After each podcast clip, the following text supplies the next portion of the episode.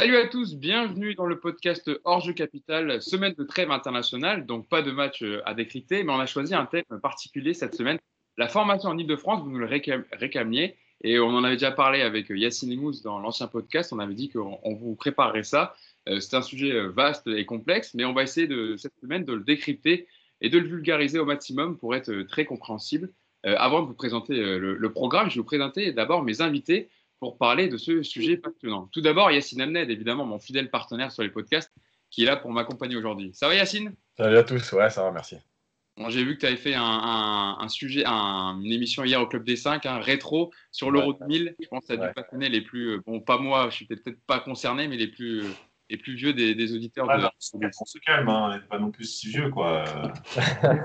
moi, pas. Moi, pas. Thibaut, j'avais 7 ans, tu vois, donc euh, c'est un peu, c'est un peu J'ai vu, j'ai revu les vidéos, etc., les matchs, mais euh, voilà, avec euh, étant un peu loin, un peu, un peu éloigné de, l'Euro 2000. notre deuxième invité aujourd'hui pour le, pour le podcast, c'est un pur produit de la formation parisienne, donc il va nous être très utile pour discuter de tous ces sujets aujourd'hui. Un enfant du PSG, il est arrivé au club à l'âge de 9 ans en 1992 pour rester durant 14 années défenseur central de formation. Il signe son premier contrat professionnel avec le PSG en 2004 et dispute son premier match avec les pros à 21 ans. C'était le 21 août 2004 contre Toulouse avec Vaïd Ailodic comme coach, vainqueur de la Coupe de France avec le PSG en 2006. C'est Jean-Michel Badian qui est avec nous. Comment ça va, Jean-Michel? Très bien. Salut à tous. Je ne sais pas si tu te souviens, il y a, ça fait à peu près un an, on avait fait un podcast. D'ailleurs, tu étais venu nous voir déjà. C'était le, 10 octobre 2019, tu vois, pratiquement euh, au jour près. On avait fait un peu... je, réapparais tous les, tous les ans. Voilà, c'est ça. Une, une, apparition annuelle, Jean-Michel. En tout cas, ça fait très plaisir que tu sois avec nous aujourd'hui pour, pour parler de ces sujets. Et enfin, notre, notre dernier invité, il est journaliste et écrivain spécialisé dans le football, hein. un petit éventail de ses œuvres. Le football à la française, sur la culture foot en France, si ça vous intéresse. Une biographie sur José Mourinho, le cas Mourinho, et aussi un livre sur le Paris Saint-Germain, Ici c'est Paris, sorti en, en 2014 chez Solar Édition. C'est un livre vraiment hein, qui explique aux supporters parisiens pourquoi ils sont autant attachés à leur club, où euh, tu revisites l'histoire du PSG et décryptes son ADN. C'est Thibaut Leplat qui est avec nous. Comment ça va Thibaut? Ça va bien, salut, bonjour tout le monde. Ça me fait très plaisir aussi que tu sois là parce que je t'ai vu sur euh, beaucoup d'émissions que je fréquente aussi, notamment le Club des 5, mais je n'avais jamais eu l'occasion de, dialoguer encore avec toi sur le foot. Donc ça me fait euh, plaisir que tu sois avec nous sur le podcast aujourd'hui. Tu vas nous aider évidemment à, parler de, tous ces sujets. Toi, ton, ton PSG, Thibaut, c'est plus celui des années 90 hein, et la moustache, la moustache d'Arthur Georges. On est d'accord. Comment ça commence à être désagréable. comment c'est que c'est désagréable Oui, oui. Enfin, c'est celui que j'ai le plus euh, le plus suivi, le plus. Euh, c'est celui que j'ai connu en fait. Oui, au sens où c'est celui qui m'a fait aimer le, PSG. Et c'est à travers lui que j'ai ensuite aimé celui d'avant et celui de, et celui de maintenant. Et dans ton livre, ici c'est pareil, tu, tu retraces un peu toutes les périodes historiques du club entre l'accession en Division 1, les, larmes de Fontaine, Borelli qui embrasse la pelouse du parc, la gestuelle de Fernandez, les équipes en Coupe d'Europe, toutes les époques du Paris Saint-Germain. Oui, c'était un, bouquin qui à l'époque était une commande de la direction. Euh, avant qu'il y, qu'il y ait une réflexion véritablement sur le sur l'histoire du club où le, le, QSI était arrivé depuis très peu de temps euh, et c'était au moment où on reprochait beaucoup au PSG une perte d'identité on disait, je crois que c'est aux alentours de 2011, 2012, on reprochait au, club d'avoir perdu son identité avec le rachat de QSI. Et moi, du coup, euh, en, bon philosophe, je me suis demandé bah, qu'est-ce que c'est que l'identité d'un club? Qu'est-ce que c'est? Euh, Est-ce que c'est les supporters? Est-ce que c'est les dirigeants? Est-ce que c'est les joueurs? Est-ce que c'est le stade? Et, en fait, on se rend compte, en listant les uns après les autres, tu te rends compte que tous ces gens-là disparaissent. Mais le club demeure. Donc, qu'est-ce que c'est que l'identité d'un club? C'est d'abord, la conclusion, c'est que c'est d'abord un langage, une mémoire commune. Et donc, ce bouquin-là avait tâché de, fixer, en fait, quels sont les éléments communs euh, à tous à tous les supporters du Paris Saint-Germain. Moi, à l'époque, je vivais à l'étranger. Quand je croisais, des Parisiens, le premier truc dont on parlait, bah, c'était euh, le, faux, euh, le faux transfert de Ronaldo, euh, c'était Arthur Georges. Et c'était toujours des choses qui étaient soit des événements historiques, soit des matchs, ou même des choses qui n'avaient rien à voir avec le football, mais que tout supporter parisien, le mythe que partageaient tous les supporters parisiens. C'est pour ça qu'il y a notamment un chapitre sur les, sur les joueurs qui n'ont jamais été transférés au PSG, mais qui font partie quand même de la mémoire commune du PSG, type Ronaldo. c'est intéressant que tu le dises parce qu'on a beaucoup de, jeunes supporters du PSG, donc euh, je vous invite à lire ce livre si vous voulez vraiment vous, replonger dans l'histoire du PSG et connaître vraiment voilà, son histoire. Donc euh, ici c'est pareil, qui était sorti en, 2014 chez Solar Édition. On va passer donc euh, au sujet de notre podcast, la formation le recrutement en région parisienne. On va tout d'abord faire une première partie sur, se concentrer sur les petits moyens clubs de, la région parisienne, savoir comment se passe le recrutement en Ile-de-France, comment travaillent les clubs hein, pour opérer les jeunes joueurs, les profils recherchés, le travail des éducateurs. Est-ce que le résultat est plus important que, vraiment le, travail d'une idée collective? Et ensuite, ça débouchera sur, on s'intéressera plus au PSG et son centre de formation, à savoir comment ça se passe évidemment dans le recrutement euh, du Paris Saint-Germain, que ce soit en préformation, en formation.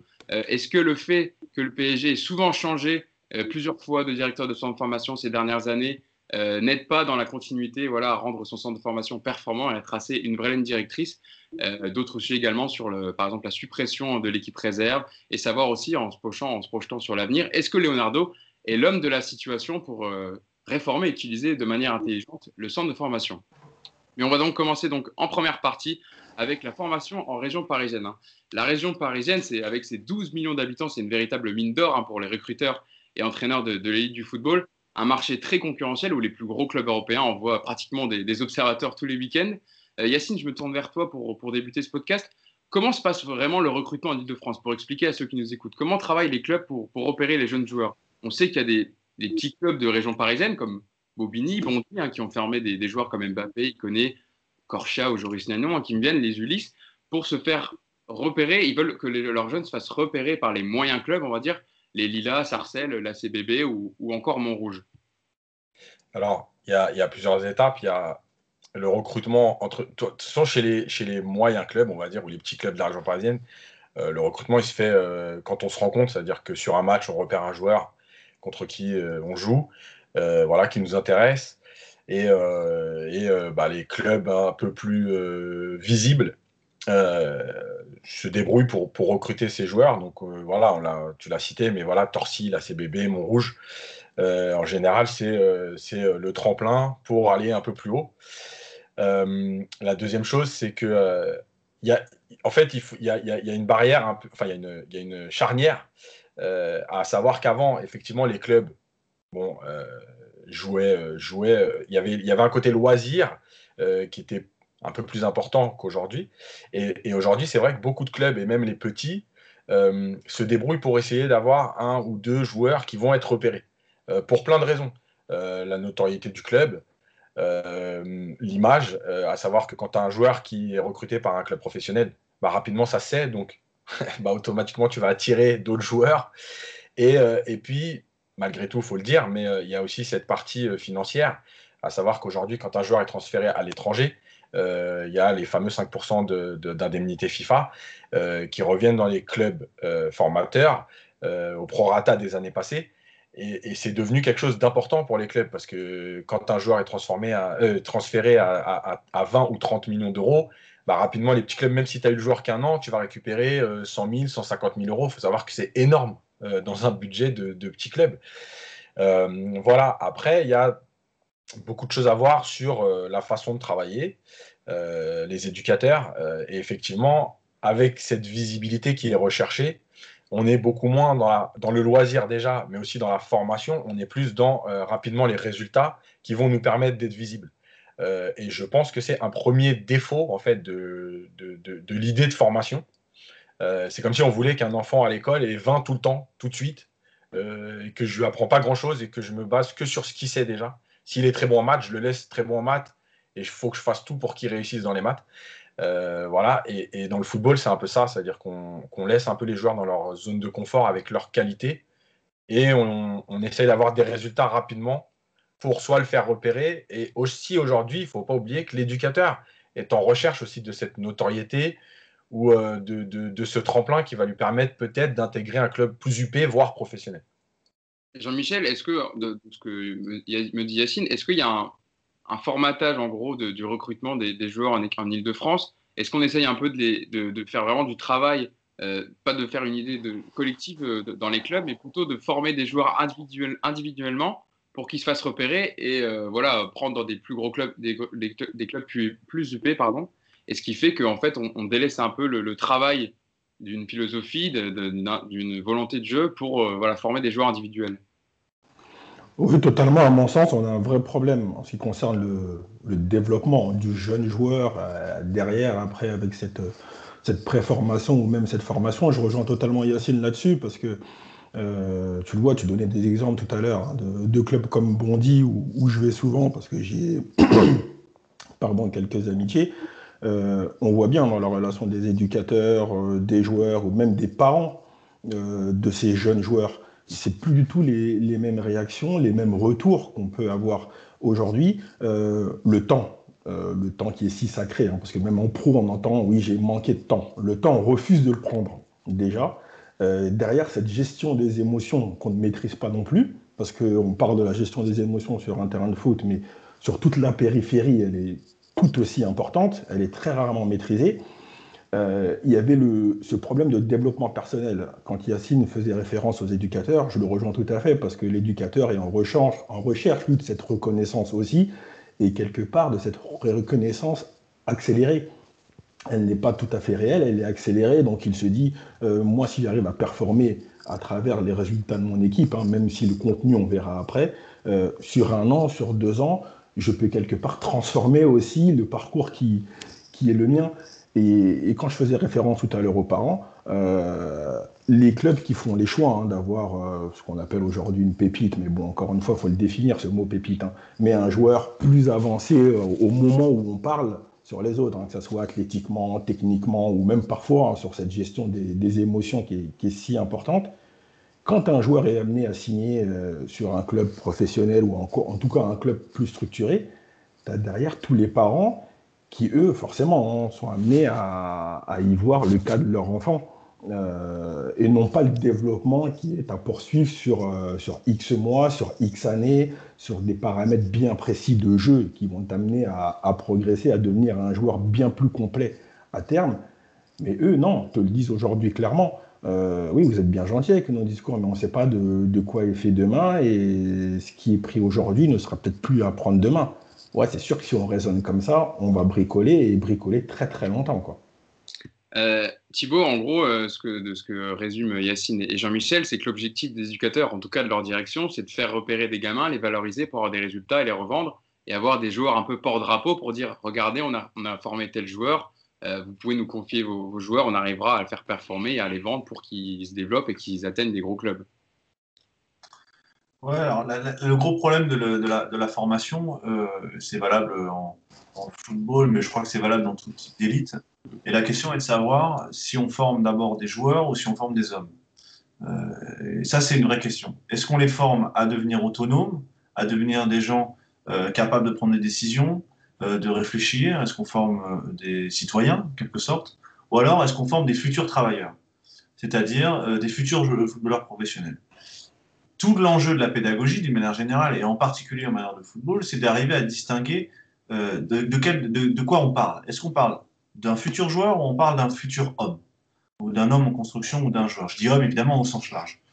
Euh, il me semble que dans beaucoup de, centres de formation français, en tout cas historiquement, je pense que c'est en train de changer, euh, on a toujours privilégié euh, le côté du joueur, du futur pro, du futur, du, un, peu comme si on faisait de la mécanique en quelque sorte. Là, je te mets un carter de temps, là, je te mets un pot d'échappement, je te mets un pneu de temps, c'est pour ça qu'on a raisonné exclusivement par, critères de qualité technique, euh, en inventant tout un tas de systèmes d'évaluation, euh, euh, que ce soit la VO2 max à l'époque, ou alors tout un tas de systèmes, des tests Cooper, etc., etc., etc., qui sont des tests athlétiques.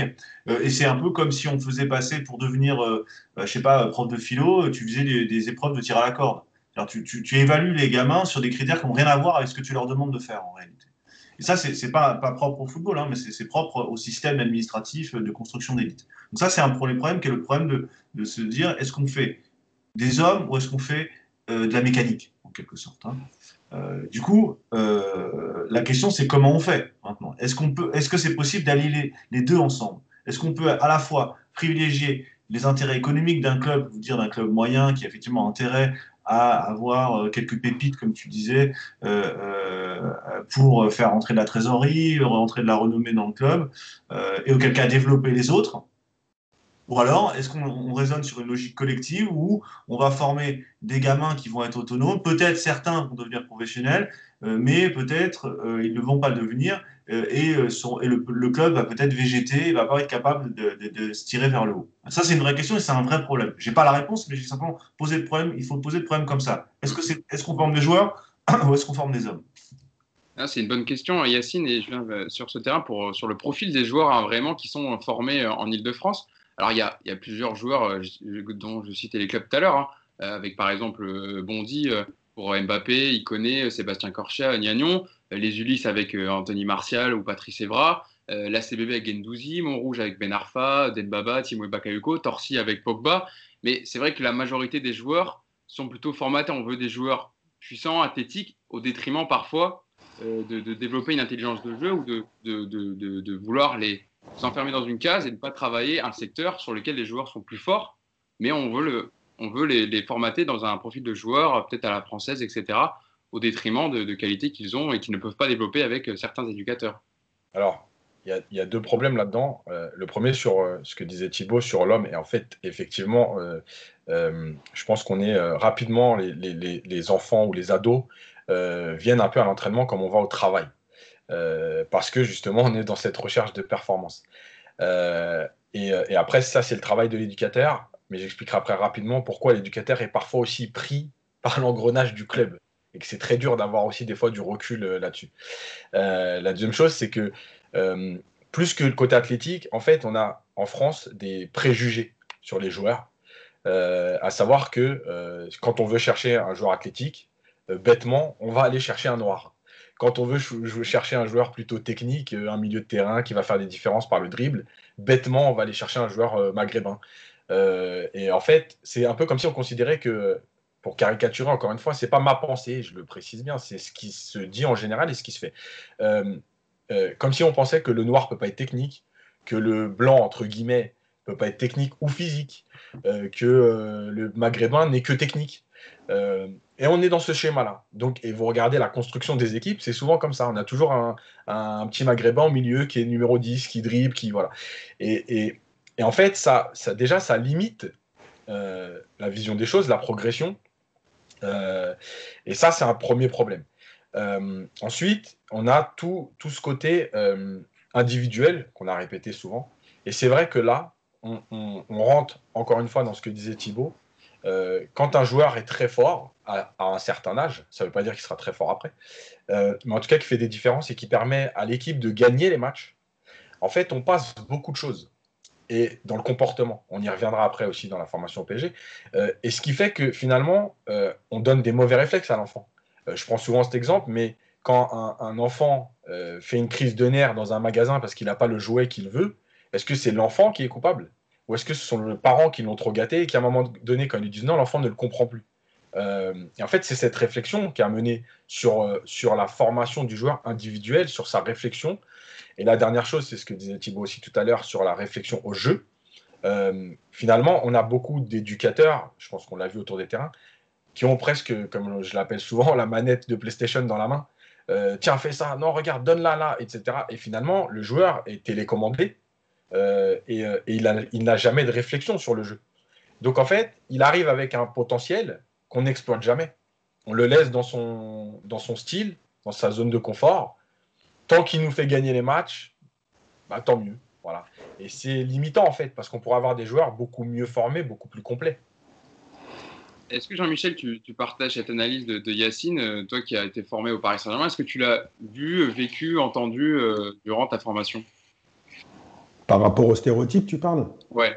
Oui, même si moi, il a été euh, tout contraire, mais au final, qui m'a pénalisé aussi, hein, même si j'ai eu la chance après de, de jouer en, équipe première. Mais moi, au contraire du stéréotype euh, du, du, joueur noir, euh, j'étais pas très costaud, euh, je mettais pas beaucoup de coups, et j'avais tout l'inverse. Au final, on me disait Ah, c'est étonnant, t'es pas très costaud pour un noir. Donc, je savais pas trop ce que ça voulait dire, parce que je pouvais les amener longtemps dans la région dont est issu mes parents, ils n'allaient pas en voir beaucoup des costauds, euh, même si ça existe hein, de partout dans le monde. Hein. Euh, on s'étonnait aussi que je souhaite euh, jouer, parce qu'à mon poste de défenseur central, j'étais plus celui qui aimait relancer que celui qui aimait mettre fin à certaines situations de jeu, hein, même s'il faut les deux. Mais moi, j'ai été sujet au, au, contraire. Mais après, là où je rejoins totalement Yacine, c'est tous les éducateurs se, revendiquent ou en tout cas veulent devenir, aspirent à devenir de, bons managers dans le temps. Donc ça, c'est quelque chose d'important. Et quand il disait que c'était très limitant, par exemple, lorsqu'on laisse passer certaines choses à un gamin qui te fait gagner tous les samedis, j'ai même envie de dire, j'ai même envie de pousser la réflexion. C'est même pas que limitant pour l'éducateur ou pour le joueur en question, c'est limitant pour tout un vestiaire. Parce que, ou j'ai une perception sur le joueur que je suis, et moi j'estime que je suis aussi bon que celui à qui on a laissé passer beaucoup de choses, et je comprends pas qu'on me laisse pas passer les choses, parce que tu as aussi un, gros problème de perception hein, sur les jeunes joueurs qui, qui se pensent meilleurs que, que ce qu'il n'est, ou alors qui manquent de confiance en, soi, qui est meilleur que ce qu'il pense être. Donc tout ça, c'est un truc à, c'est quelque chose à, à, réguler. Mais derrière, mais en termes de management, mais t'as pas un vestiaire qui accepte ça très longtemps. Même on le voit, hein, même en pro. Hein en pro, moi j'ai eu la chance de connaître dans les vestiaires des joueurs très importants, euh, euh, non pas avec de gros égaux, parce que même le joueur moyen a un ego très important, mais euh, à qui on laissait passer les choses, mais on ne laisse pas passer les choses 3-4 saisons. On laisse passer les choses une saison, on est content au mois de juin parce qu'on a gagné, mais après au mois d'août, tout le monde vient toquer à la porte du bureau du, décideur parce qu'il veut être aussi sujet à ses passe droits. C'est l'être humain qui, qui, est comme ça. Donc c'est vrai que c'est une vraie problématique. Et quand l'éducateur ou l'entraîneur, lui, est pris quelque part en, otage par rapport bah, aux décisions du club, à l'orientation du club, pour moi, déjà, rien que dans le recrutement et dans les idées mises en place au départ, on a un problème avant même d'arriver à l'étape du joueur. Euh, c'est vrai que Thibaut, en fait, les éducateurs sont un peu coincés parce qu'ils sont plus jugés sur leurs résultats. On leur, leur laisse pas le temps. Ils ont une pression infernale euh, par rapport au fait qu'ils doivent remporter des titres, que ce soit en Youth League ou Gambardella, etc., dans leurs championnats nationaux. Et au final, ils ont très peu de temps et donc ils n'ont pas le temps de mettre vraiment en place une philosophie. On leur dit, bah, si ça ne te convient pas, nous on mettra quelqu'un d'autre à ta place et au final, il fera euh, le, autant, peut-être aussi mieux, voire mieux le travail que toi. Donc en fait, les éducateurs, peut-être que eux ont envie de faire de développer euh, les joueurs, mais n'ont pas le temps ni, euh, ni le, pouvoir de faire en fait. Oui, d'où le confort des préjugés. Mm. les idées reçues, les idées reçues permettent de, tout le monde, de mettre tout le monde d'accord. Alors on va dire, on va dire ça en rigolant, on va dire ça avec d'autres formes, avec des litotes, on va dire oui, on va pas dire des noirs, on va dire des, des grands athlétiques, euh, on va pas dire, euh, euh, mais quoi qu'il quoi qu'il en vienne, on réduit le joueur à une caractéristique physiologique, une, caractéristique, technique, une caractéristique presque naturelle. et ça, c'est de l'essentialisme et c'est une forme de racisme. et le racisme, c'est évidemment, c'est évidemment une, une, bêtise, mais c'est surtout souvent le fruit d'une paresse intellectuelle. un des problèmes qu'a connu hein, me souviens de l'enquête de Mediapart euh, euh, pour mettre les dans le plat, euh, avec l'affaire de Westerlop. Les, critères ethniques qui étaient présentés n'étaient pas présentés pour classer les humains par ordre hiérarchique. C'était pas, c'est pas, c'était pas évidemment, on n'était pas on n'était pas au XVIIIe siècle, c'est pas le temps de l'esclavage, c'est beaucoup plus subtil que ça. C'est que ça a été fait en se disant, ça va aller plus vite. Ça va aller plus vite, on va dire un Antillais, un maghrébin, comme on le dit là en rigolant. ah, là, oui, les maghrébins, ils sont un peu euh, les noirs, ils sont costauds, euh, et, euh, les français, ils sont entraîneurs, ou alors c'est eux qui mettent les buts parce qu'ils ont une intelligence de jeu. On va dire un, joueur intelligent. Comme on l'a dit à, la DTN, comme on le dit, et comme on le dit encore, et comme on, le dit souvent, et sans être raciste, sans avoir des opinions de, racistes, sans voter Front National, beaucoup d'éducateurs, beaucoup de gens, beaucoup de parents, beaucoup de journalistes, euh, énormément de gens dans le football utilisent ce vocabulaire. Donc le problème, c'est d'abord un problème de vocabulaire. Et ce n'est pas juste un problème de mots, c'est un problème d'idées. C'est-à-dire que si on réduit le joueur à des caractéristiques physiologiques, à une pointe de vitesse, à, un crochet, à une certaine manière d'interpréter un geste, bah, on, on, condamne le joueur à ne jamais progresser, euh, on, condamne, on condamne le joueur à s'enfermer dans ses qualités techniques. On le voit, un exemple le plus connu actuellement, c'est Mbappé. c'est un exemple typique d'un joueur qui devient caricatural parce qu'il ne, travaille qu'un seul point fort. Il ne travaille qu'un point fort. Et c'est ce qu'on fait dès, les jeunes catégories, parce que c'est avec le point fort qu'on fait une carrière. Le problème, c'est qu'on fait une carrière, mais où et quel type de carrière? Euh, Moi, à mon sens, le problème, on en a déjà parlé ensemble, Yacine, pour moi, le problème est un problème de concept. C'est-à-dire qu'il faut d'abord envisager, pour, être capable de voir le talent, pour être, capable de voir la pépite en question, il faut déjà avoir le bon vocabulaire pour être capable de le voir. On ne saura jamais, par exemple, ce que c'est qu'une forêt si on ne sait pas ce que c'est qu'un arbre. Vous voyez? On, a besoin des concepts pour comprendre le réel. C'est pas, pas d'abord il y a le réel, ensuite on invente des mots. C'est ça, c'est le problème du pragmatisme. On dit bah on est pragmatique, on appelle ça c'est un entier. C'est quoi un entier Qu'on m'explique ce que c'est qu'un entier. Qu'est-ce que c'est qu'un Africain? Est-ce que, que Pelé il est africain?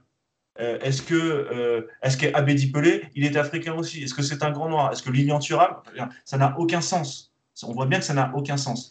Pourtant, c'est fait au nom du pragmatisme. Donc, ce qu'il faut faire, le, premier travail à faire, c'est d'abord un travail de prendre le temps. Tu l'as dit très bien, c'est un des problèmes de la formation, c'est qu'on n'a pas forcément le temps, mais ça ne prend pas euh, des mois. Hein.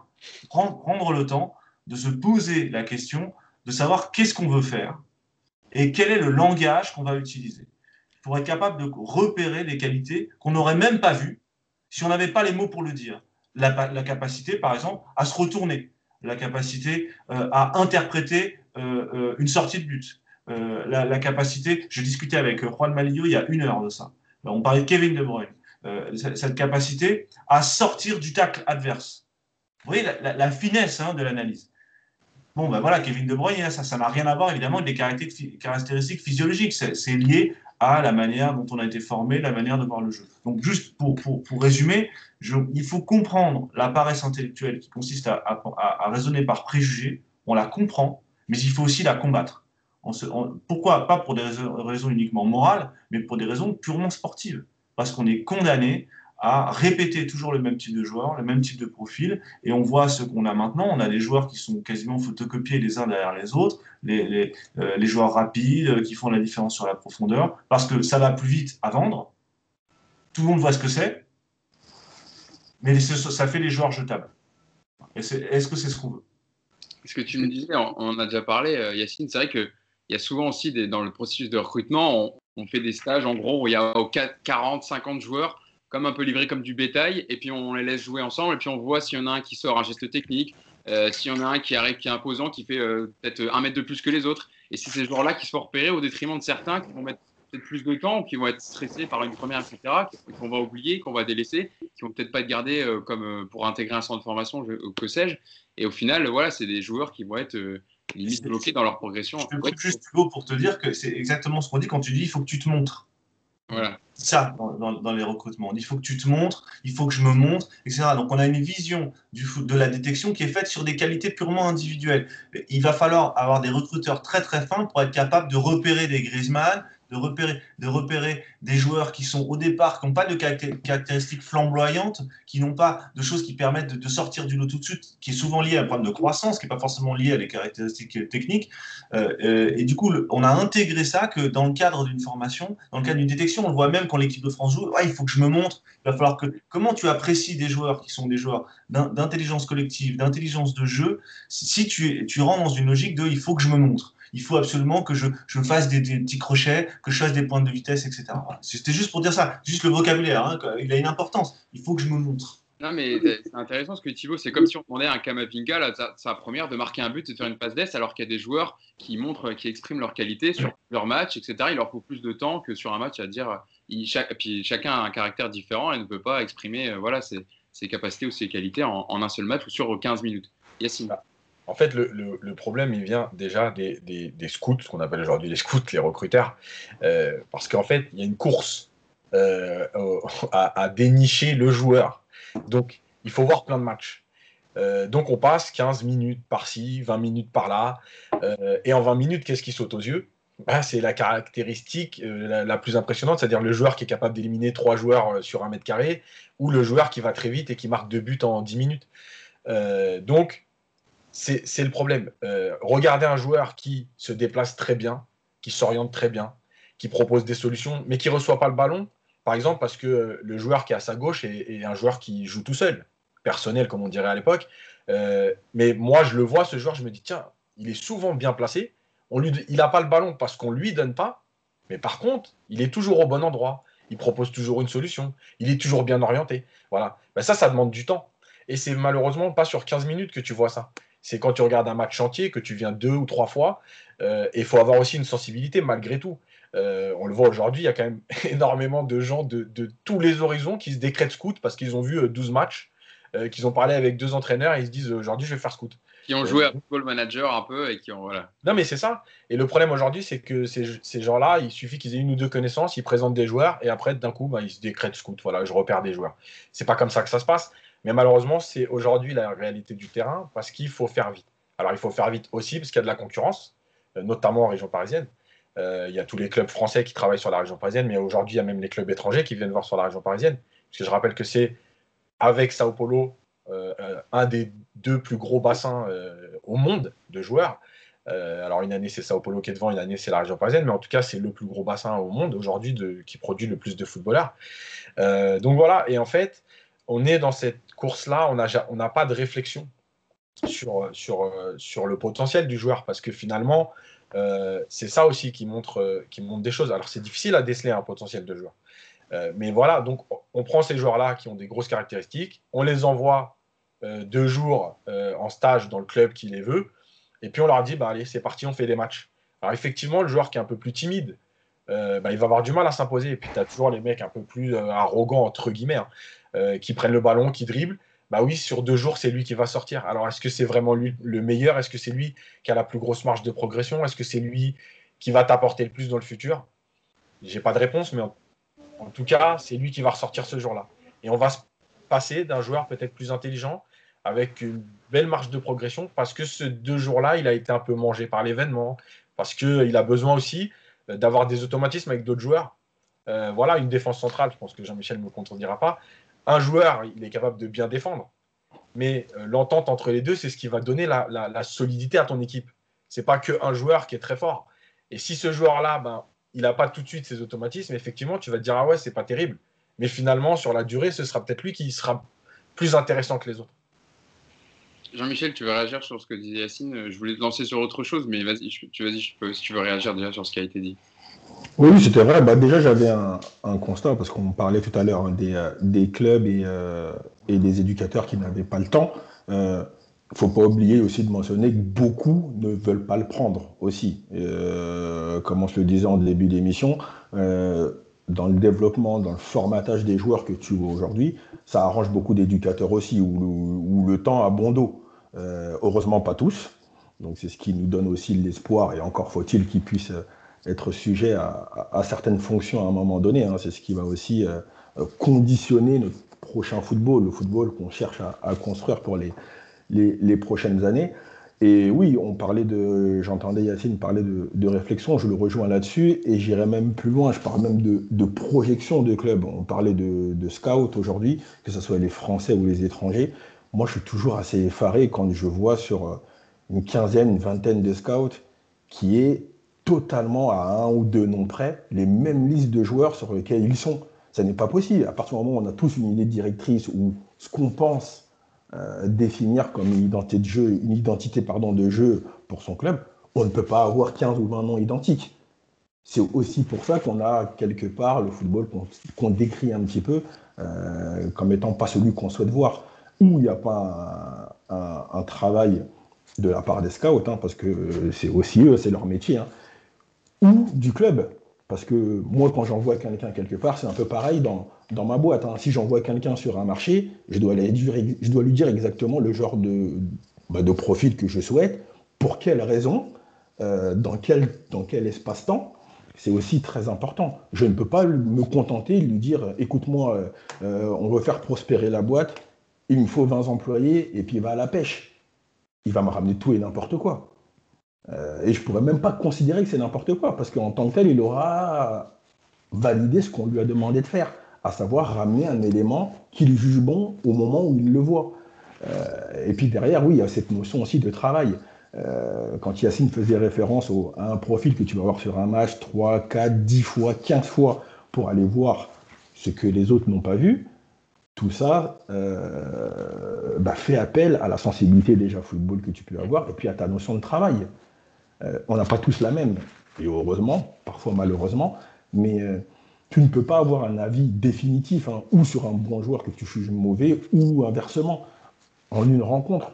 T'imagines si on scelle ton avenir, parce que quelque part, on est, euh, quand tu juges aujourd'hui, ou on a été jugé plus jeune, hein, tout le monde a été jugé, peu importe le corps de métier, euh, t'as pas envie que quelqu'un vienne valider, valider ça t'arrange, hein, mais vienne quelque part crucifier ton avenir sur une seule rencontre, où il y a tellement de choses qui interviennent. Moi je me rappelle mes diverses détections à, l'INF Clairefontaine quand j'y rentre, tu as des tas de joueurs qui étaient doués comme pas possible, mais qui sont pas passés parce que ce jour-là, tu es mal luné, euh, il y a la maîtrise des émotions, tu veux peut-être trop en faire parfois. Euh, bah, c'est pas facile. Et sur une journée, une demi-journée où tu n'as pas validé ce qu'on attendait de toi, hein, c'est même pas le fait d'être un bon joueur ou pas, hein, c'est ce qu'on attendait de toi.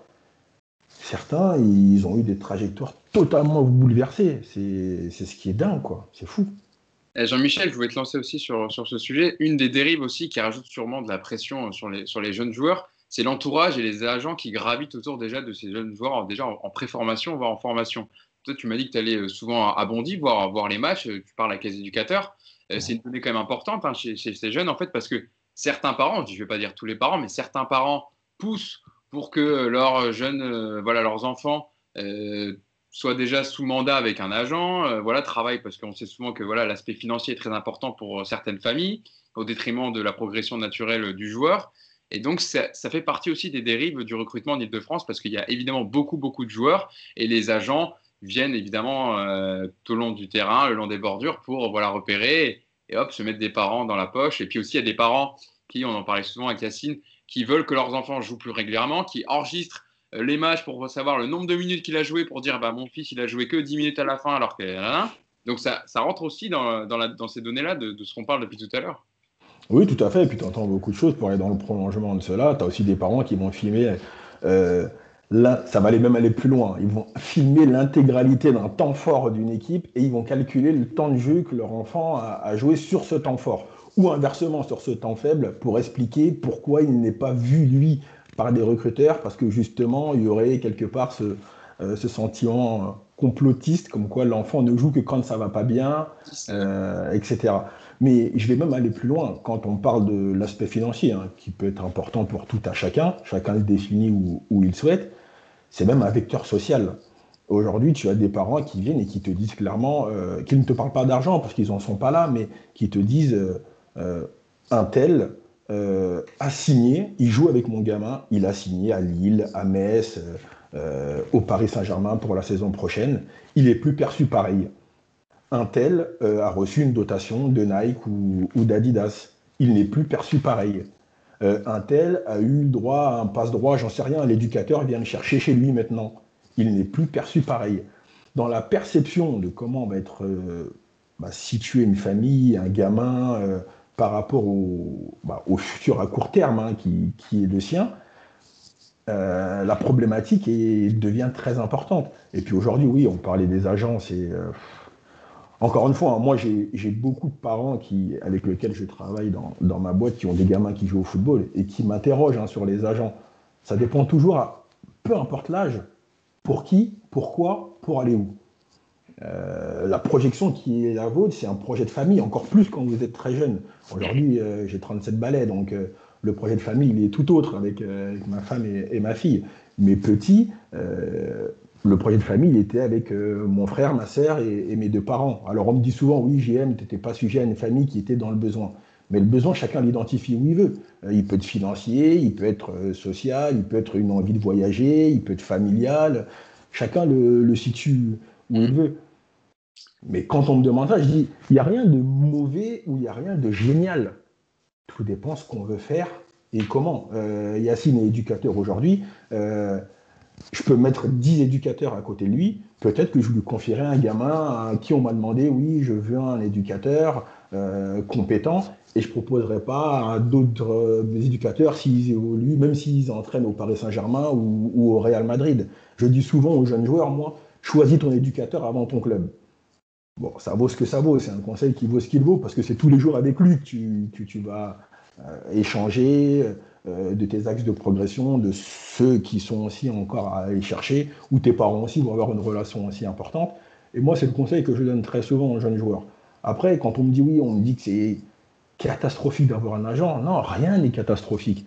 Euh, maintenant, il faut savoir où on va. C'est toi qui dois être acteur avec tes parents dans l'accompagnement au départ, et puis plus tu grandis, tu vas l'être tout seul, mais qui doit être acteur de ta vie et savoir ce que tu veux faire et avec qui, quoi. Je lisais, euh, Thibaut, de certaines interviews d'éducateurs qui disaient que maintenant, les agents, euh, avant, ou même des, des, scouts, de, clubs étrangers, venaient chercher des gamins de 16 ans, et maintenant, ils visent même les garçons, les, jeunes plus de 11, voire 12 ans. Euh, et c'est une donnée importante parce que ça veut dire que les joueurs sont encore en préformation, que voilà, on veut déjà, ils veulent déjà les mettre sous mandat pour, pour les revendre à d'autres clubs c'est un voilà comme le dit Jean-Michel ouais Jean-Michel tu veux intervenir bah, d'ailleurs c'est aussi pour ça que tu as beaucoup plus de aussi de c'est l'une des raisons qui amène euh, qui t'amène à avoir beaucoup plus de centres de préformation euh, club par club moi à, cet âge-là j'avais il y avait certes le centre de préformation du PSG à Verneuil mais qui n'avait rien à voir avec l'INF Clairefontaine. Le choix ne s'est pas posé pour moi. Et à partir du moment où, où il y avait la validation à l'INF, euh, j'y suis allé en, en skateboard. J'étais, j'étais content. Quoi. Aujourd'hui, tu as cette envie de pouvoir, euh, je dirais pas bloquer, mais de pouvoir gérer un, maximum tes joueurs à travers les centres de formation que tu vas être amené à, développer ou pas d'ailleurs. Ouais. C'est ça, Thibaut, c'est un des, un des mots aussi de, la formation. Ça peut être néfaste, euh, ce genre de procédé. Je ne dis pas que tous les agents sont comme ça, évidemment, il y en a qui travaillent bien, mais ça peut voilà, bloquer certains joueurs et ça rentre dans le, dans le problème, euh, dans le recrutement en Ile-de-France, certains agents qui viennent directement voir les familles pour les jeunes qui ont à peine 11-12 ans et euh, qui commencent à jouer euh, au football. Oui, tout ça, tout ça se, regroupe autour d'un problème de compétence. C'est-à-dire que, le football étant, étant une, un sport extrêmement populaire, extrêmement consommé, tout le monde pense qu'il s'y connaît. Tout le monde pense qu'il a, qu'il a son avis a de la valeur. Euh, tout le monde pense que c'est un peu comme l'éducation nationale. Hein, je connais aussi un peu ce problème de l'éducation nationale. Euh, tout le monde pense qu'il a son avis sur la question. Euh, là, en ce moment, tout le monde a un avis sur le Covid, etc. Tout le monde est médecin aussi maintenant. Pardon? Tout le monde est médecin. Tout le monde a son avis sur le Covid. Tout le monde est entraîneur aussi maintenant avec Football Manager, avec FIFA. alors tout le monde n'est pas joueur malheureusement et encore les joueurs sont encore pour réserver, mais tout le monde est capable de juger du football. et effectivement, chacun a un avis sur la question. Euh, le problème étant qu'on a du mal à faire une distinction dans les compétences elles-mêmes et il y a une forme de suspicion à l'égard de l'éducateur de la part des parents, euh, euh, une suspicion à l'égard des compétences de, l'éducateur, parfois à, juste titre, parfois non. et les agents s'ajoutant à cela, se mettant entre les deux, ou, une profession qui est à peine réglementée et, qui, a des mœurs plus que, plus que discutables, se met au milieu de tout ça et profite de cette suspicion à l'égard de l'autorité, de, l'autorité de l'entraîneur pour, euh, euh, en quelque sorte, monter un peu les parents contre les, contre les éducateurs eux-mêmes. Euh, ce qui fait que l'éducateur est finalement assez isolé, du coup devient encore peut-être c'est encore plus difficile pour lui, donc peut-être communique encore moins. du coup, peut-être se, braque sur certains, sur, certains, sur certains plans. En plus, il a la pression du club qui lui demande bah, éventuellement de faire progresser des gamins, etc.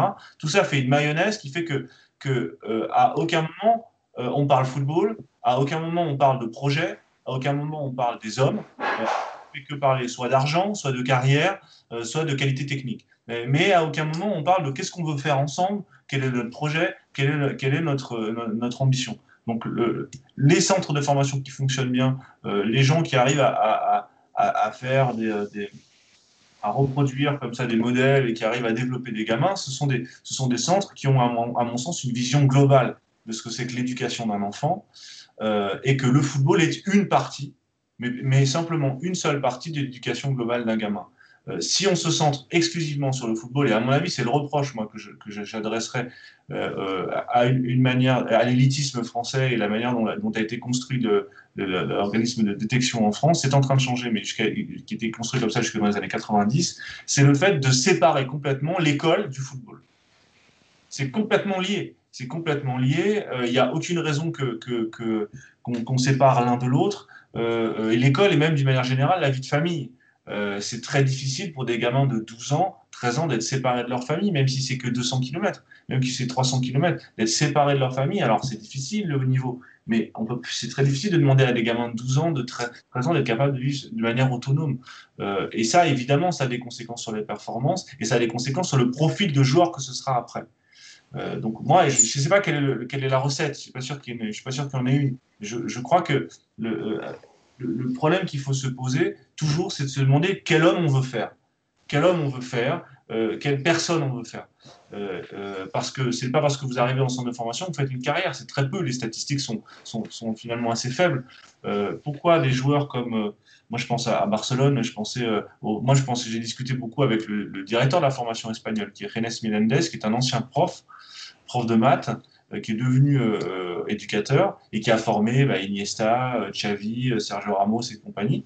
Et lui me disait toujours que que, que la question qui se pose, c'est d'abord, il dit, on veut faire des bons chicos. Il dit, je veux faire des, je veux faire des mecs bien. Après, ce sera peut-être des footballeurs. Alors, mais nous, on leur donne des valeurs, on leur inculque des valeurs qui leur seront utiles, parfaitement utiles en dehors du football. On les éduque de manière globale. C'est ce que fait le Barça, c'est ce que fait le Real, et, ce sont des, et tu peux discuter avec des anciens joueurs qui n'ont pas forcément percé, mais qui sont passés par, le filtre de ces clubs-là. Il y a une fraternité, une confraternité entre les gens qui sont passés par ces centres de formation-là, qui est remarquable. Euh, même si, tu es un ancien du Barça, un ancien du Real, un ancien de Villarreal, tu trouveras toujours un boulot, tu auras quelqu'un qui va t'aider parce qu'ils partagent les mêmes valeurs. Et ça, c'est fondamental parce que si on ne comprend pas ça et si on se contente de répéter, d'aller chercher des pépites, de les revendre, etc., on, détruit en fait le football. On le détruit, on le partialise, on le fragmente. Alors que les clubs, ce sont des, moments, on en parlait tout à l'heure sur le, sur le Paris Saint-Germain, ce sont des moments de fraternité, des moments de confraternité. On va se regrouper autour de valeurs. Et ce qu'il faut former, c'est des gamins qui vont avoir ces valeurs-là. Ils deviendront professionnels, tant mieux. Ils ne deviennent pas professionnels comme la majorité d'entre eux. Eh, c'est pas grave, ils feront autre chose. Mais ce qu'ils auront appris là, euh, leur, servira parfaitement ailleurs. Beaucoup de joueurs espagnols m'ont raconté ça sur la fédération espagnole. C'est que beaucoup ne sont pas devenus professionnels, ont côtoyé les Iniesta, les Xavi, ont fait gagner des JO. Parfois, ils ont des, ils ont des carrières quand même en amateur qui sont des carrières, qui, carrières plus, qu'honorables. Euh, ils ont toujours gardé cette idée qu'il y avait une fraternité entre eux. Et ça, à mon avis, à mon avis, c'est parce que l'approche est globale c'est très intéressant ce que tu dis. Et Yacine, c'est vrai que sur les valeurs, et après on passera au, PSG sur son information, mais sur les, valeurs et l'éducation à enseigner à des joueurs, c'est aussi important que le football, en fait, que de leur apprendre le football.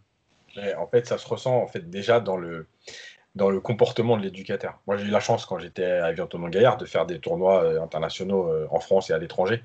Et en fait, dans le comportement de l'éducateur, il y a déjà une énorme différence dans sa façon de s'exprimer, dans sa façon d'expliquer les choses aux gamins. Euh, et la façon dont les gamins lui répondent aussi. Voilà, voilà. ils ont un respect à l'égard de l'éducateur qui est totalement différent. Voilà. Et, en fait, euh, moi je le dis souvent, c'est que c'est la, la, chose sur laquelle je défends les éducateurs en France, c'est qu'à force de te répéter qu'il n'y a que le résultat qui est important, qu'il faut gagner, que c'est le résultat qui te valorise, et que le lundi matin, en fait, personne n'a vu ton match, mais qu'on t'appelle pour dire Ah, tu as perdu 3-1 là-bas ou tu as gagné 2-1 là-bas, et que tu peux pas discuter puisque personne n'a vu ton match. Euh, tu rentres un peu dans ce truc-là. Et moi, je, le dis euh, voilà, humblement, c'est que moi, je ne suis pas dans cette démarche-là, justement.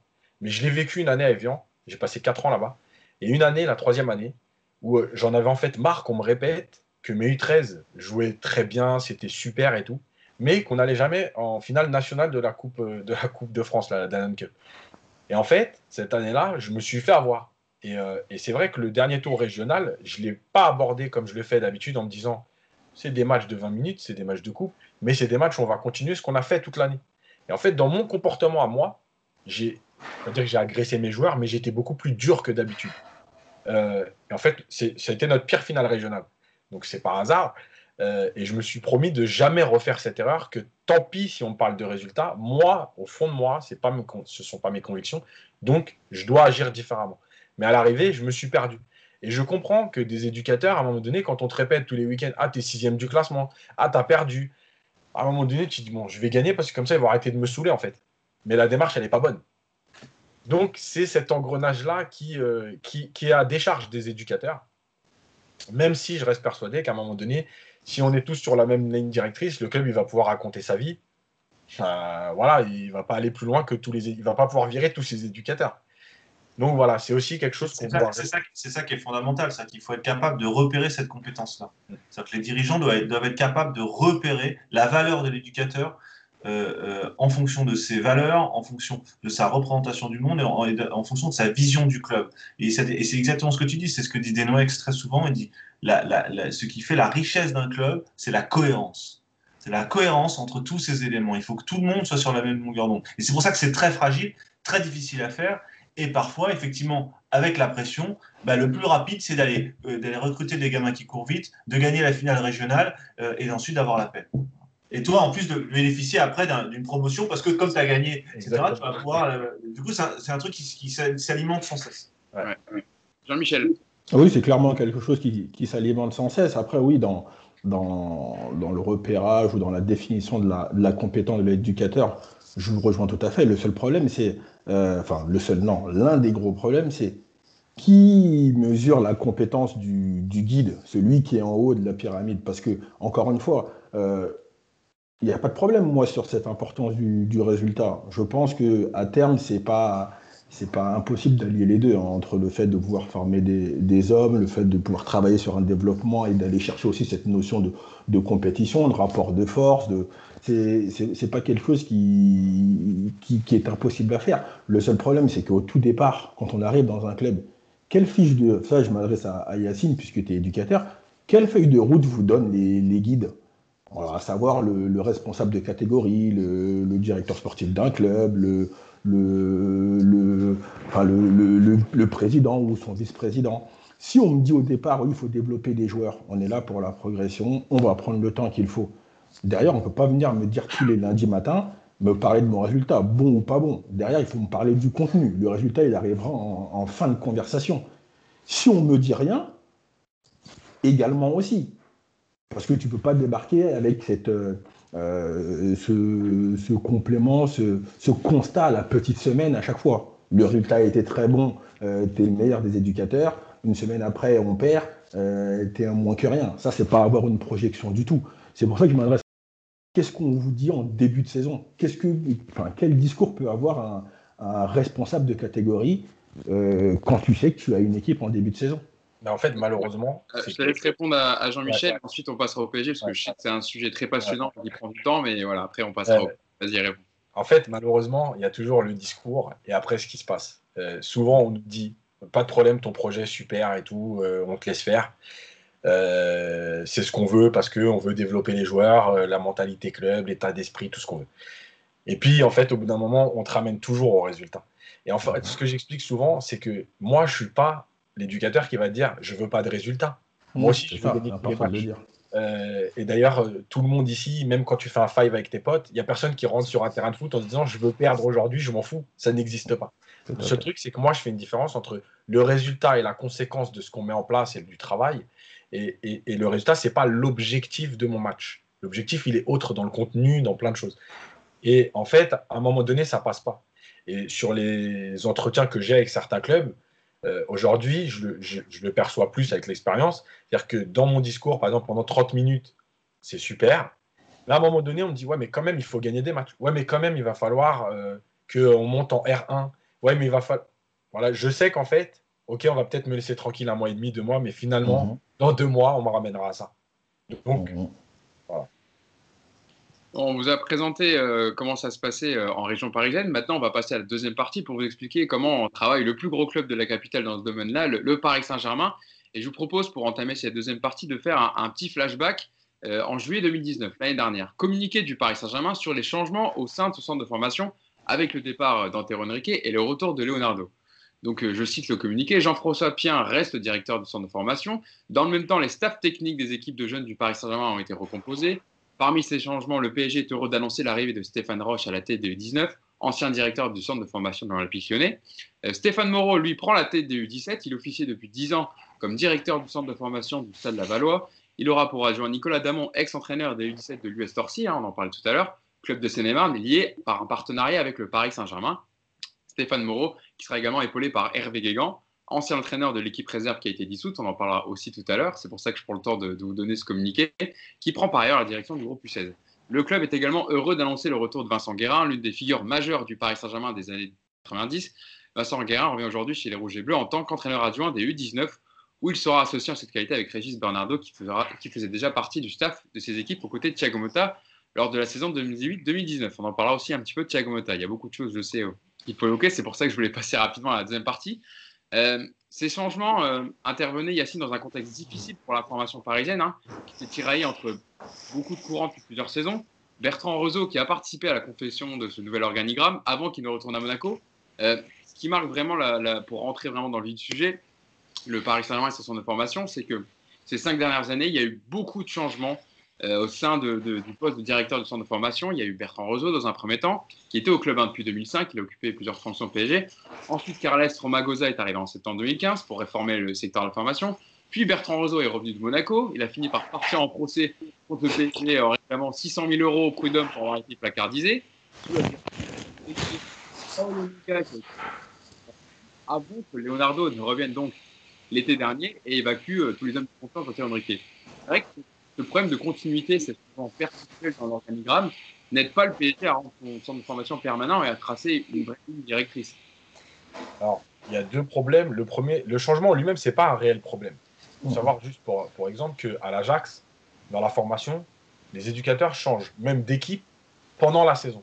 Parce qu'on considère que euh, un enfant doit avoir euh, deux personnalités différentes en face de lui, deux discours différents. Mais en fait, la cohérence, par contre, globale du projet est la même. Et ça, c'est différent.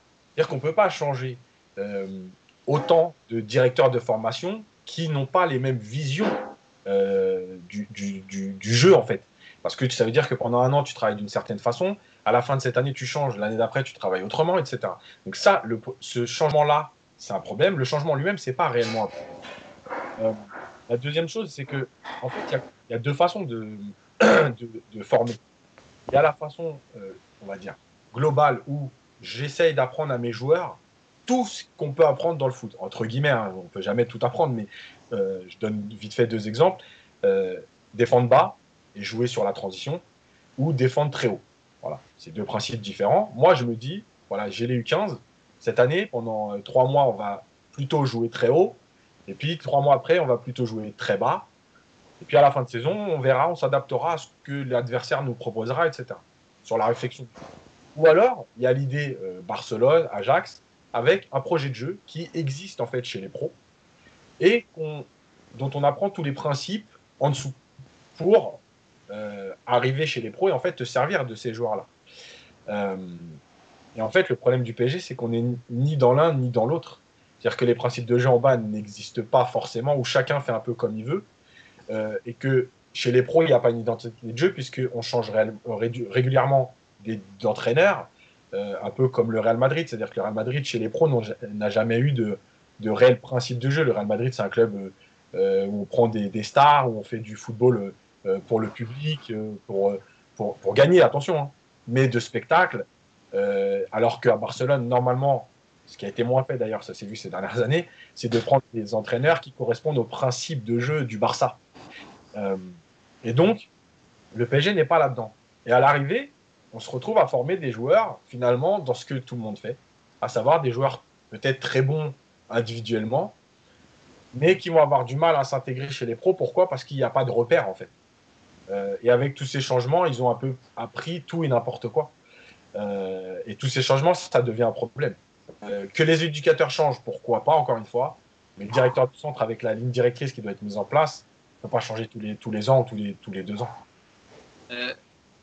Thibaut, j'écoutais hier l'excellent podcast Formation Football Club qui avait comme invité Pierre Sage, l'entraîneur des U16 à l'Olympique lyonnais.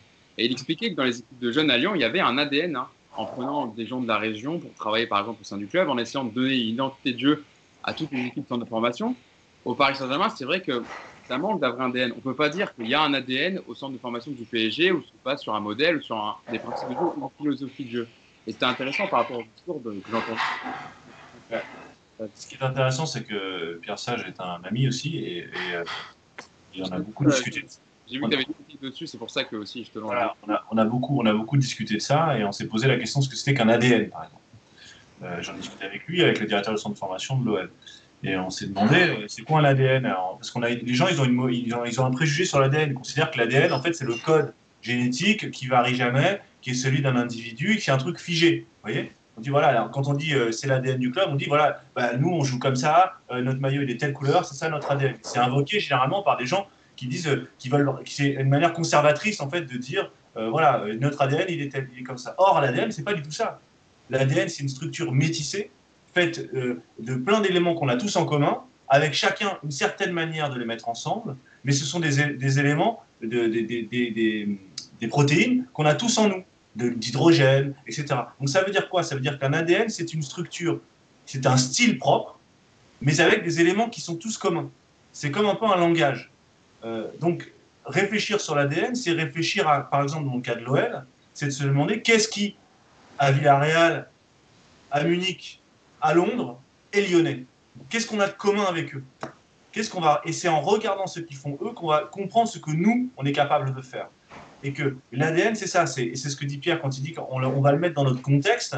C'est-à-dire qu'on a un contexte propre qui est l'histoire de la ville, l'histoire de ce club, mais on va s'inspirer de ce qui fait ailleurs parce que notre conception de l'identité, c'est pas une conception identitaire au sens de communauté, au sens de refermer, c'est plutôt une conception ouverte de l'identité. C'est de dire nous, on va ouvrir, on va regarder ce qui, qui, se fait ailleurs et on va faire notre propre un peu, notre mayonnaise, notre style, parce que c'est ça la définition d'un style, c'est de dire on va avoir un style lyonnais qui, est, qui peut varier lui aussi, mais qui va avoir en commun un langage, euh, euh, des valeurs qui vont permettre de reconnaître euh, l'ADN lyonnais. il faut bien comprendre cette, métaphore de l'ADN comme une métaphore vivante et pas du tout comme quelque chose de figé.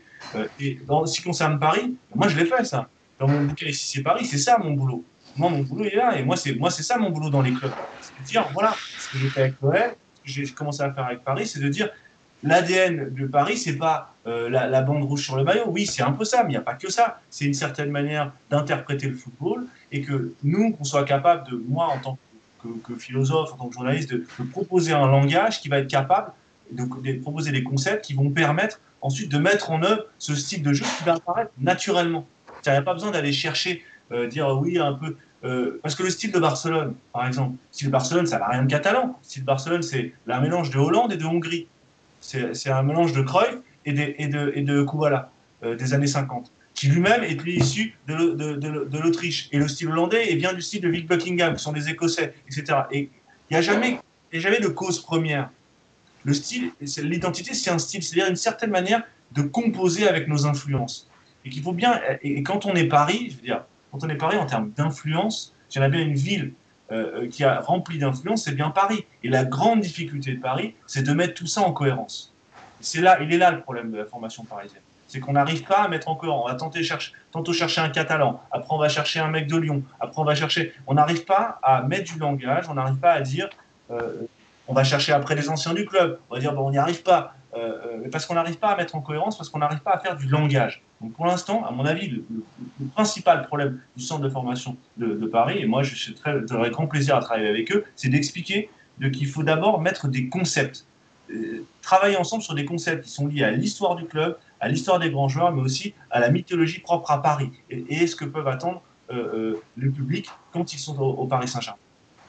Justement, on a un intervenant parfait pour, parler du centre de formation du PSG, Jean-Michel, toi qui, l'a côtoyé évidemment.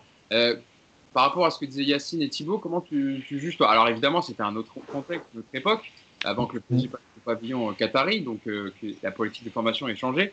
Et comment tu juges toi dans ton passage? Est-ce qu'il y avait une cohérence Est-ce qu'il y avait quelque chose qui était mis en place ou c'était vraiment, ça changeait beaucoup au fur et à mesure des, années euh, euh, au sein du centre de formation? Bah oui, forcément, je vais la juger un peu plus, un peu plus cohérente cette période, dans le sens où déjà, moi, en termes d'hommes, j'ai pas bougé, dans le sens où, dans le contact que je pouvais avoir au quotidien, le directeur du centre de formation n'a pas bougé sur tout mon cursus de, de formation. Idem pour les différents éducateurs, sachant aussi que il y avait un petit peu moins cette. que c'est Pierre Alonso Non, moi j'ai eu euh, Patrice Lecornu. J'ai eu un petit, un petit peu Marc et, et Patrice Lecornu. Et pour les éducateurs, pareil, ce qui rajoutait aussi, euh, paradoxalement, aussi un, peu moins d'impatience, aussi bien chez les joueurs que chez, l'entourage des joueurs aussi, parce qu'on avait plus d'équipes, dans le sens où à mon époque, il y avait bah, la CFA, il y avait une équipe de CFA 2 aussi, euh, une équipe de 17 ans, euh, plus une équipe DH pour celui qui, était entre les deux. Euh, donc ça faisait beaucoup d'équipes, beaucoup de joueurs aussi, mais beaucoup d'équipes, donc ça rajoutait aussi un petit peu moins euh, d'impatience. Après, moi, ce que je retiens des, deux discours et qui me semble très important, c'est ce degré d'ouverture que tu es censé avoir tu peux pas être renfermé sur tout ce que tu es amené à proposer, sur tout ce qu'on est amené à te proposer aussi. On ne peut pas avoir une ville comme Paris, euh, indépendamment du sport, hein, mais avec autant, autant d'influence, autant d'intérêt, autant de, bah, de concepts, mais dans tout, hein, que ce soit dans le sport ou autre, Et ne pas être ouvert, ça n'est pas possible. Et ça n'est pas possible. D'abord, c'est bien beau. Hein. Moi, je, je, suis pour hein, quand j'entends dans les différents clubs, oui, on a fait appel aux anciens, etc. Oui, on a surtout fait appel aux anciens et on va se nourrir de ça. Un ancien, au même titre qu'un joueur qui n'a pas fait carrière, euh, qu'un joueur qui va peut-être sortir aussi du cadre du football, hein, mais qui va t'amener peut-être autre chose dans la gestion des émotions. Euh, on parle aujourd'hui beaucoup dans la formation du joueur de cette maîtrise de l'espace, de cette qualité technique.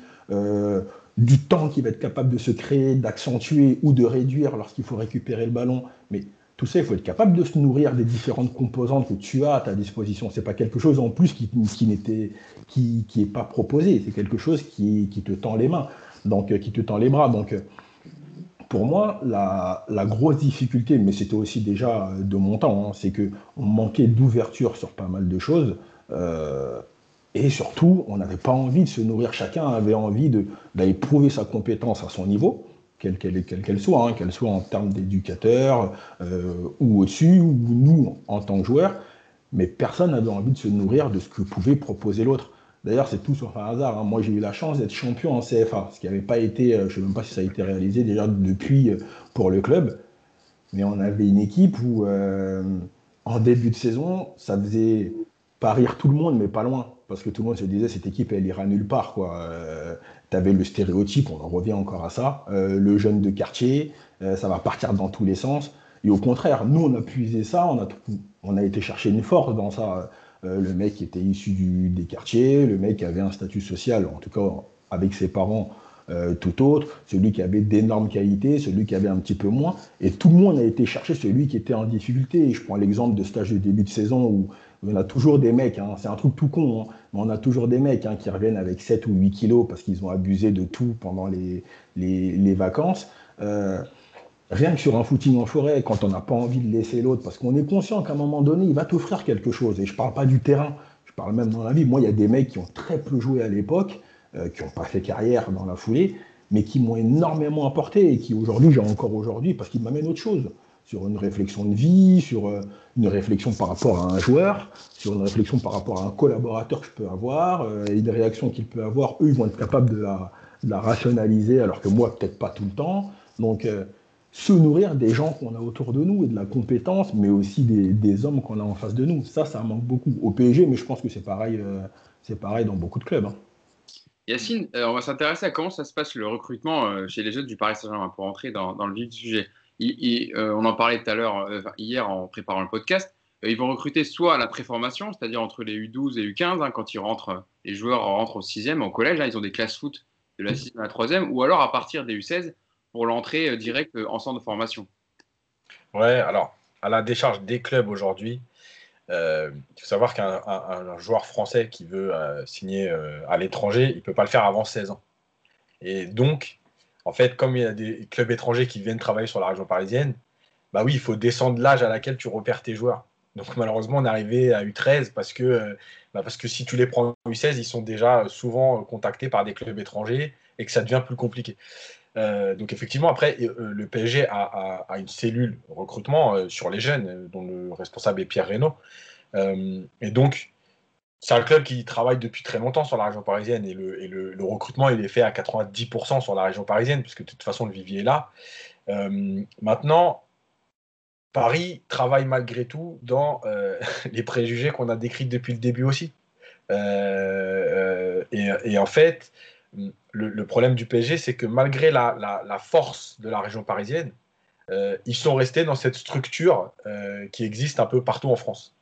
Euh, et c'est dommage, parce que finalement, tu es là sur place, tu as le vivier sur place, mmh. euh, tu as le temps, parce qu'en plus de ça, euh, tous les, recruteurs habitent sur la région parisienne, donc tu as le temps même d'aller voir les joueurs à l'entraînement, parce que moi je considère que quand on recrute un joueur, il y a aussi cette, cette un joueur, tu vas le voir sur le terrain, il y a tout ça, mais à l'entraînement, tu le vois avec ses copains, avec son entraîneur, comment il se comporte, est-ce qu'il est à l'entraînement?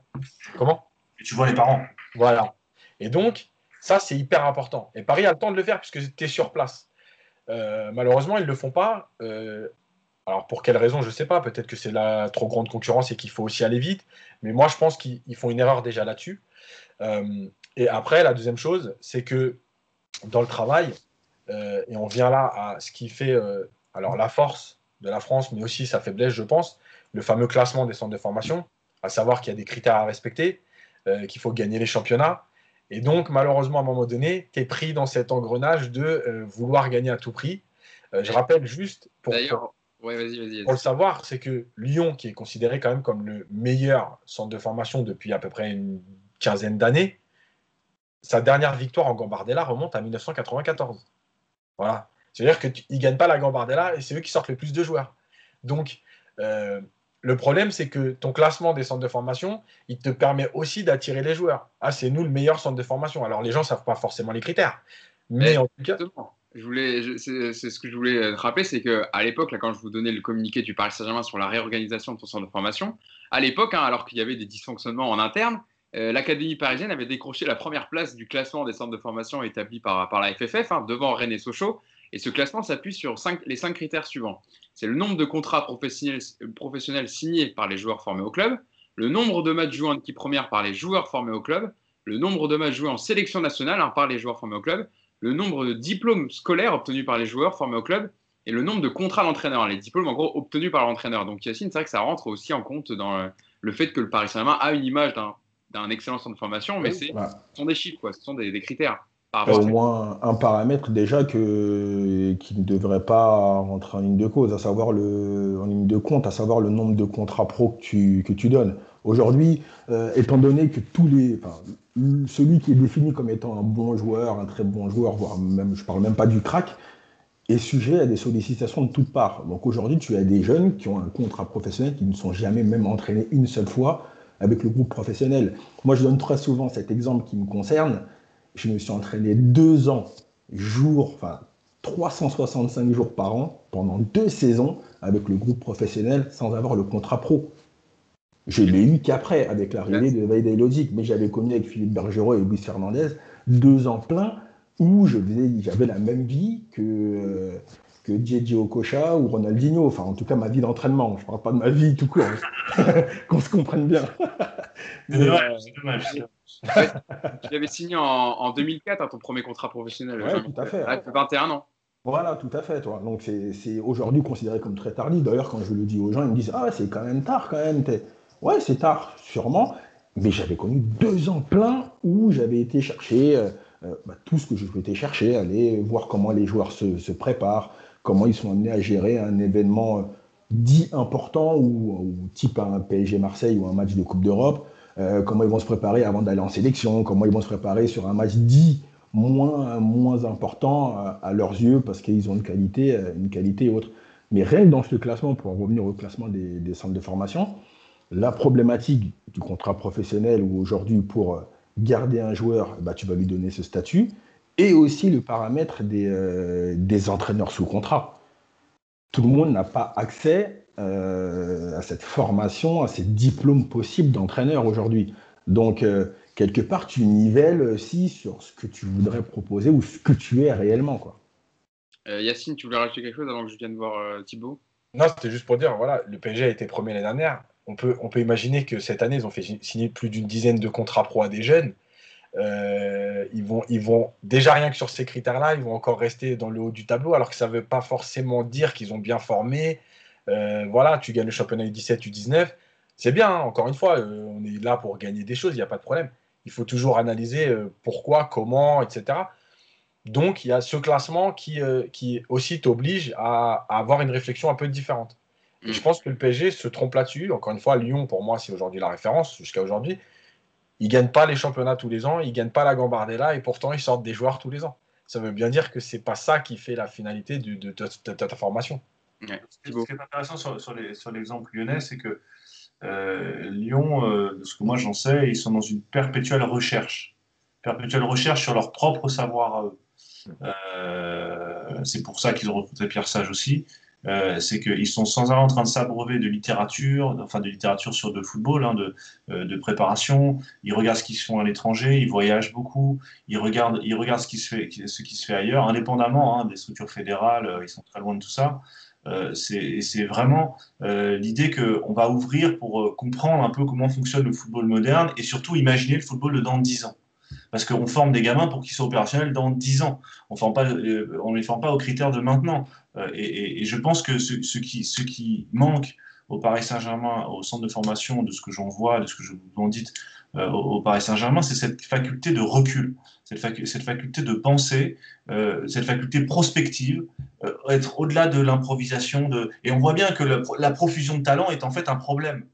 que la profusion de, de talent en Ile-de-France est une responsabilité beaucoup trop lourde pour le seul Paris Saint-Germain et ce qui, provoque une espèce de panic buy ou de, il faut absolument qu'on recrute des, joueurs parce qu'on est le principal vivier.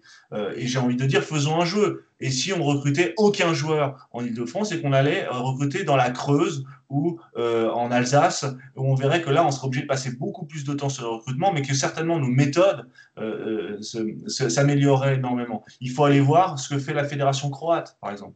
Il faut aller voir ce que font les Islandais. Il faut aller voir ce que font les Catalans, ce qu'ils ont fait longtemps. Et les Catalans, maintenant, ce qu'ils font, ils ouvrent. Ils ont ouvert le Barça Labs, où maintenant, ils, ont instauré des formations euh, où, ils, essaient de développer des nouvelles méthodes de recrutement. Ils font venir des gens du monde entier pour discuter de ça. Euh, euh, et, c'est ça l'avenir. L'avenir du football dans les grands clubs, c'est cette capacité d'ouverture à être des forums de réflexion qui vont être, qui vont être ensuite capables de mettre en œuvre des stratégies innovantes les, stratégies du Paris Saint-Germain en matière de formation ne sont absolument pas innovantes à l'heure actuelle. Donc elles sont là, elles sont raccord avec l'époque, mais elles sont en retard déjà de 10 ans.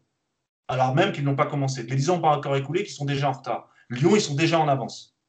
Alors peut-être pas encore sur les 10 ans, ils ont peut-être 5 ans d'avance. Mais regardez un joueur comme Maxence Cacré, c'est typiquement, typiquement un joueur dont on sait à Lyon, on le sait depuis longtemps, c'est un joueur qui est, connu dans les... Mais il y en a plein d'autres comme ça. Il y en a plein d'autres, on sait qu'il y a des profils, on les suit, mais il n'y a pas d'obligation de résultat. Euh, ils sont hyper suivis euh, euh, dans leurs études. c'est des gamins qui sont hyper entourés. ils sont très bien avec leur famille. C'est des recrutements locaux. Donc c'est des gamins qui dorment chez eux le soir. Mmh. Voilà, donc c'est, tout ça est un, ensemble de choses. Alors, et ce que je, dirais, sur le, sur, le, sur le Paris Saint-Germain, et moi je, je, pense que ce club a une telle histoire, et une telle richesse culturelle, euh, et une telle capacité à, à, générer de l'adhésion autour d'elle. Il y a énormément de joueurs euh, internationaux qui sont formés en Ile-de-France. Euh, euh c'est un pôle d'attraction très important. Je pense que ce qui manque à Paris maintenant, c'est une, une, cellule de méthodologie, de réflexion, qui ne soit pas une cellule de la performance, une cellule de méthode. il s'agit de définir une méthode sur qu'est-ce que c'est que le jeu qu'on veut faire ici et, et comment on va s'inspirer de ce qu'on a déjà fait. Et pas de prendre des choses de l'extérieur. On va regarder ce qui se fait à l'extérieur, mais regarder ce qu'on a déjà fait dans nos modèles de jeu, dans nos équipes. Qu'est-ce qu'on a déjà fait qui a marqué les, les, les esprits à ce moment-là et qu'on va essayer de systématiser pour en faire un langage commun. Euh, voilà. Et donc, je pense notamment un exemple à Paris qui est très, qui est très intéressant, c'est l'influence, euh, l'influence évidemment hollandaise, l'influence de Cruyff. Il y a une influence de Cruyff. il a joué qu'un match à Paris, qu'un seul match. Et pourtant, il a une influence considérable sur le maillot, évidemment, le maillot de l'Ajax, sur aussi, sur, euh, comment il s'appelle, sur Echter, c'est un grand ami de Daniel Echter, sur Lucien Hernandez, sur euh, un certain nombre de matchs qui ont été faits dans les années 90 notamment, où le Paris Saint-Germain était le seul équipe à jouer avec un milieu relayeur, alors qu'en en Ligue 1, on ne jouait pas du tout comme ça, etc., euh, etc. Et vous avez comme ça des exemples très précis qui s'inspirent de l'histoire du club et qui sont parfaitement euh, des outils très, très facilement mobilisables pour former des gamins. Hein, quand on lui parle de Cruyff, un gamin, on va lui expliquer c'est quoi la pensée de Johan Cruyff en football. On va expliquer comment, à Paris, il y a un héritage de cette pensée-là. Et faire ça avec chaque, chaque poste, chaque profil, euh, chaque, euh, chaque influence. Et Paris, et pour ça, devrait être 10 ans d'avance sur tous les autres, en réalité. Et en fait, il a 10 ans de retard. Il y avait un chiffre, et je te donne la parole après Jean-Michel, il y avait un chiffre intéressant, c'est qu'il y avait 158 footballeurs professionnels nés en Ile-de-France en 2019 qui évoluaient dans les 5 grands championnats européens, Angleterre, Espagne, Italie, Allemagne, euh, France. C'est dire, ça fait 6% des, 6 des joueurs qui jouaient dans les 5 grands championnats. C'est dire, voilà, la quantité de joueurs qui partent s'exiler un moment du Paris Saint-Germain ou des autres clubs parce qu'ils ne trouvent pas euh, peut-être le bon éducateur, le bon club ou vraiment le, bon entraîneur pour le faire accéder en équipe professionnelle. Jean-Michel. Oui, tout à fait, d'où le fait d'avoir euh, euh, cette méthode, surtout quand on est conscient de la diversité qu'on peut avoir hein, ici. Donc on, peut, on a les moyens, on a les outils de faire autrement. Il y a des régions dans le monde où, bien ou moins bien, on, est obligé déjà de composer avec le bassin qui nous est proposé. Nous, ce n'est pas le cas. Et j'ai même envie de dire, on parlait tout à l'heure de, projection de haut de la pyramide ta direction, elle est très importante. Alors, je pense qu'il y a eu une rectification à, ce niveau-là, mais vous vous souvenez de la sortie à l'époque du, président Nasser qui disait, et quelque part qui indirectement, parce qu'on sait qu'il y a une com interne et une com externe, qui mettait, à mon sens, un petit peu trop la pression, et, surtout une mauvaise pression, parce que la pression, la pression elle est salutaire, hein, c'est pas un problème, mais cette mauvaise pression à ses éducateurs, à ses scouts, quand il disait on se débrouille comme on veut, mais on ne doit pas louper le prochain Messi. Ça, c'est pas une méthode. Ça, c'est pas une méthode parce que déjà Messi, c'est un ovni, on va pas revenir là-dessus. Euh, mais c'est pas une méthode parce que quelque part, tu contribues à cette impatience, à cette urgence. Où est-ce qu'il a été recruté, Messi? En Argentine. Oui, en plus. Pas de Barcelone, Messi. En plus. Il a été recruté à Barcelone. Mm. Donc, c'est simplement qu'il y a eu à un moment des relais euh, parce que pour des histoires de traitements médicaux, enfin, c'est concret. C'est pas lié à une politique de recrutement du FC Barcelone, c'est lié à un hasard fait que non mais il faut, faut, dire les choses aussi. Il y a un hasard fait que c'est tombé à ce moment-là. Mais si il vit toujours en Argentine, il, il, vit en Catalogne, il vit dans un univers argentin. C'est pas du tout. Il est pas du tout. Il est complètement euh, atypique par rapport à tous les joueurs du FC Barcelone. Mm, mm. C'est un genre. Et le présenter comme un modèle, c'est effectivement une erreur parce que c'est mm. parce que c'est ne pas comprendre rien qu'à la manière dont ça s'est passé. Et vous parlez, on parle du recrutement de Messi. Pendant trois mois, Messi l'a attendu à l'hôtel parce que le Barça ne voulait pas le voir, parce qu'il était mineur, parce que, parce, parce que les exigences étaient trop importantes et parce qu'ils avaient déjà plein de joueurs. Ils avaient déjà une génération dorée. Et quand Rechak le voit pour la première fois, il me l'a raconté. Rechak m'a dit la première fois que je vois Messi, ça a duré deux minutes. Au bout de deux minutes, je lui dis c'est bon, vous pouvez lui faire signer un contrat pro. Il n'y a pas besoin de le voir plus. Il me dit ça a pris trois mois. Il dit pendant trois mois, les mecs ils m'ont tanné pour le voir. Il était là, je ne pouvais pas parce que c'était illégal soyons clairs, c'était illégal. mais c'est pour ça que c'est aussi très important, parce qu'en l'occurrence, le président donnait l'exemple de, de, Messi qui, à mon sens, était lourd de conséquences pour ses collaborateurs, derrière pour ses, pour ses salariés, hein. ceux qui avaient, euh, qui avaient quelque part la charge du, développement des, des gamins qu'on va, avoir, euh, qu'on va avoir demain. Mais même si on voulait rationaliser un petit peu le, la chose dans la catégorie de très grands joueurs, euh, puisqu'on parlait du Barça, Comment a fait euh, le Barça pour faire d'Iniesta Iniesta? Comment a fait le Barça pour faire de Xavi Xavi? Comment, enfin, et même les joueurs qui sont partis, hein, même pas que les joueurs qui sont restés. Comment Piqué s'est construit et parti pour revenir et Idem pour euh, pour Cesc Fabregas. C'est pareil. Enfin, moi, je me souviens d'une discussion à Londres avec Cesc Fabregas qui te qui te parle de la méthode Barça et pourtant alors on parlait d'un gamin qui certes avait eu sa chance avec Wenger à Arsenal, était devenu le grand joueur qu'on connaît mais était parti avec la déception de ne pas jouer euh, avec cette génération 87 en, dans la première équipe. Mais il te parle de méthode, il te parle de séances d'entraînement, il te parle de discussions avec les éducateurs, parfois qui ne sont pas football, hein, mais qui te permettent, toi, quand tu es éducateur, d'en savoir un peu plus sur le gamin que tu as en face de toi, indépendamment du, du talent que tu as. Et, et c'est ça, en fait, qu'on ne retrouve pas dans la ligne directrice chez nous. quoi ce qu'il faut comprendre très bien, c'est qu'il y a un paradoxe actuellement qui est de dire que la formation est devenue un enjeu politique pour les clubs. Toi, tu as souvent été tranquille, certainement dans ta génération, peut-être la dernière génération à être tranquille, parce qu'on s'en foutait de la formation à l'époque. C'est pour ça que. Carrément. Voilà, parce que c'est pour ça que les, éducateurs restaient longtemps, c'est pour ça qu'il y avait une stabilité, donc on s'en foutait un peu. Les présidents, euh, certains clubs n'avaient même pas de centre de formation. Euh, euh, maintenant, c'est obligatoire et c'est devenu un enjeu suite à ce qui s'est passé à Barcelone. C'est devenu un enjeu politique. Donc maintenant, tous les présidents veulent avoir un super centre de formation avec des super jeunes et qu'on parle de lui à la télé en expliquant voilà qu'il a les super jeunes. Donc d'un côté c'est bien parce que ça met le, focus sur le sur la, la, la formation, mais le mauvais côté c'est que ça entraîne énormément d'instabilité. Euh, parce que si tu es dans des enjeux immédiatement électoralistes ou des, enjeux euh, liés à des enjeux politiques, c'est-à-dire des enjeux de pouvoir, bah, tu, tu, vois un, deux ans, trois ans, tu vois pas dix ans ou cinq ans. Or, c'est le temps qu'il faut pour former un joueur, c'est au moins cinq ans. Au moins 5 ans, donc il faut que tu il faut que aies la même personne qui s'occupe de lui sur 5 ans. Donc c'est du temps long. Donc effectivement, si tu as une obsession pour la formation, et si on en parle, maintenant il y a des podcasts, on fait des choses sur la formation, et tant mieux. Le problème, c'est qu'il faut bien comprendre que la, la, formation, c'est comme le jardinage, c'est comme tout ce qui est vivant, ça prend du temps. Et c'est ce que tu disais très bien au début, c'est qu'il faut accepter qu'il y a une part d'inconnu qui vient du temps et qu'on peut pas et qu'il y a des critères qu'on peut pas appliquer à du vivant. On peut pas mesurer les gens comme si c'était des voitures ou comme si c'était des comme si c'était des moteurs. Euh, il y a une part d'inconnu. Il y a une part d'inconnu et, le travail de l'inconnu, c'est ça la matière de l'éducateur. C'est cette part d'inconnu là. Et, c'est ça qu'il faut valoriser, être capable de, être capable d'évaluer, d'évaluer pour comprendre quel est ce métier là. Quand vous citiez tous vos exemples, euh, Yacine, je te lance après, ça me fait penser à Antoine Griezmann qui était refoulé de tous les centres de formation en France et qui a fini par trouver refuge à la Real Sociedad pour, euh, parce que finalement on jugeait qu'il était euh, trop petit ou qu'il n'était pas assez costaud, etc. Pour... Il a été refusé par Lyon, hein, il faut aussi dire. Voilà, il a, été aussi refusé par Lyon, mais il avait trouvé refuge en Espagne où on développait peut-être les joueurs avec une intelligence de jeu, etc. Yacine Et ensuite, on passera à l'équipe réserve qui a exprimé. Parce que je sais, hein, le, le, sujet est pas sur comment faire partie. on déborde un peu, je sais. Hein, il y a beaucoup de choses à dire, mais on, avancera un peu après. Vas-y, Yacine. En fait, juste rapidement pour rebondir sur Lyon, en fait, Lyon a une force, c'est qu'ils font évoluer un modèle qui fonctionne. Et ça, c'est une grande force. Parce qu'on a l'habitude de, quand ça marche, il euh, bah, faut rester là-dessus. Finalement, quand ça marche plus, c'est là qu'on commence à réfléchir. Eux, ils font évoluer un modèle qui fonctionne déjà. La deuxième chose, c'est qu'on en revient à ce à ce qu'on avait dit Thibaut dans l'émission au Club des 5. Euh, en fait, le problème de la France, l'intellectualisation du football, à savoir qu'on considère que le foot, c'est que le terrain. Et on oublie tout ce qui va autour euh, dans la mentalité d'un club. Quand on joue à Rennes, on ne joue pas à Bastia et on ne joue pas à Nice. Euh, voilà, c'est comme ça, c'est pas autrement. Et, pourtant, ça ne veut pas dire que je ne dois pas, si je suis à Rennes, m'inspirer de certaines choses que fait Nice. Mais c'est Rennes, c'est pas Nice et c'est pas Bastia. Donc en fait, cette intellectualisation qu'on rejette en France, euh, entre guillemets, et le symbole pour moi, c'est Reynald Denouek, c'est-à-dire que pour moi, c'est le DTN qui aurait, dû avoir la France euh, dans la réflexion football.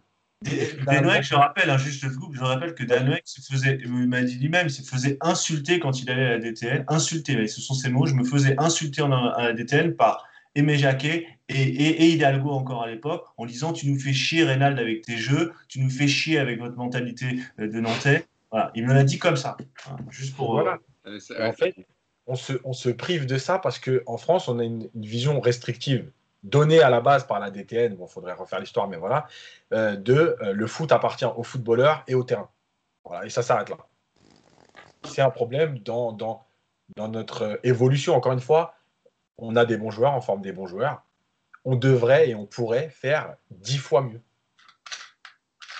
Euh, dans sa politique de formation, c'est ce que je voulais euh, parler durant cette deuxième partie, euh, une autre décision est, intervenue le 24 mai dernier, en 2019. C'est le PSG qui a décidé de supprimer son équipe réserve, qui évoluait en National 2, l'équivalent de la 4 division. C'est un choix à l'époque d'Antonio Henrique qui souhaitait qu'elle puisse progresser dans la hiérarchie des championnats et pouvoir évoluer jusqu'en Ligue 2. dans le, voilà, le communiqué du PSG avait dit dans le cadre de la restructuration de sa politique de formation, le PSG a acté le choix de mettre un terme aux activités de son groupe élite engagé jusqu'à cette saison en de National 2.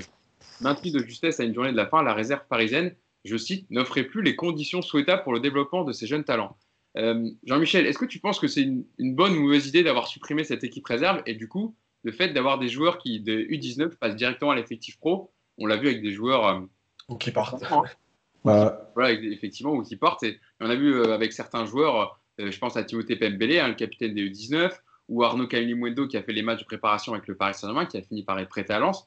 Est-ce que tu penses qu'à l'époque, c'était une bonne ou une mauvaise idée, la suppression de l'équipe réserve bah Déjà, pour en revenir au communiqué, quand on...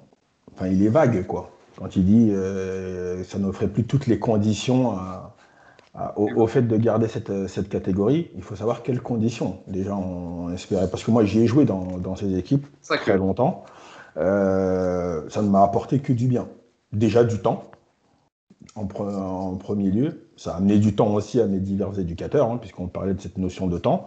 Euh, quand je dis du temps pour moi, c'est parce que toutes les saisons ne sont pas linéaires. En tout cas, pour ma part, ça n'a pas été comme ça. Il y avait certes cette envie de progresser, cette envie de travailler, mais j'ai été sujet à beaucoup de blessures, donc ça m'a amené du temps. Euh, et derrière, là où moi j'aurais gardé cette équipe, c'est que je pense que le crack qui est prêt à jouer très tôt, il n'y a jamais de problème. D'ailleurs, euh, même quand tu gardes cette équipe, quand le crack est là, euh, où il s'entraîne tous les jours euh, chez les pros, où il joue. Donc le fait que cette équipe soit là, ça ne lui pose pas un, vrai problème. Le problème se situe plus pour tous les joueurs qui sont encore en développement. Peu importe où, hein, que ce soit sur le plan athlétique, sur le plan technique, sur le plan de la réflexion du jeu, sur le plan de la prise de décision aussi, parce que tu as aussi beaucoup de problèmes avec des joueurs qui sont très talentueux, hein, mais sur cette prise de décision, sur, sur cette maîtrise de l'espace, vont avoir de, de, gros problèmes, donc ont besoin aussi de, de pallier à aller chercher. Et puis aussi sur, cette, euh, sur ce rapport de force au monde adulte. Là, tu joues avec des, euh, certes des tailles d'adversité qui est faite pas de joueurs avec la qualité intrinsèque que tu peux avoir, hein, collectivement ou individuellement, mais avec des adultes. Avec des adultes où c'est pas du tout pareil.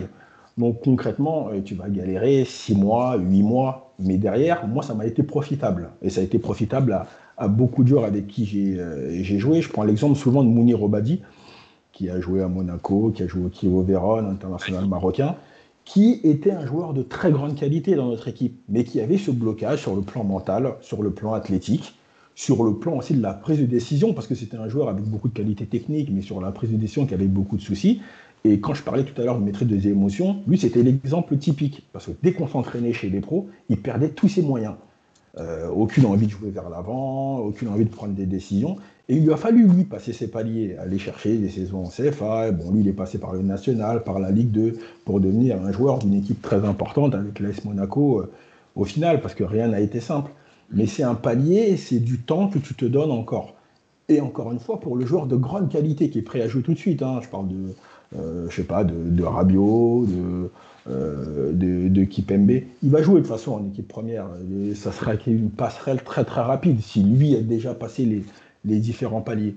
Mais tu as toute une catégorie de joueurs que tu souhaites développer où là, tu arrives très rapidement à un plafond de verre que tu t'es proposé puisque tu as enlevé une équipe qui t'a mené sur une première étape de, l'âge adulte en coupant après cette année en, en 19 ans.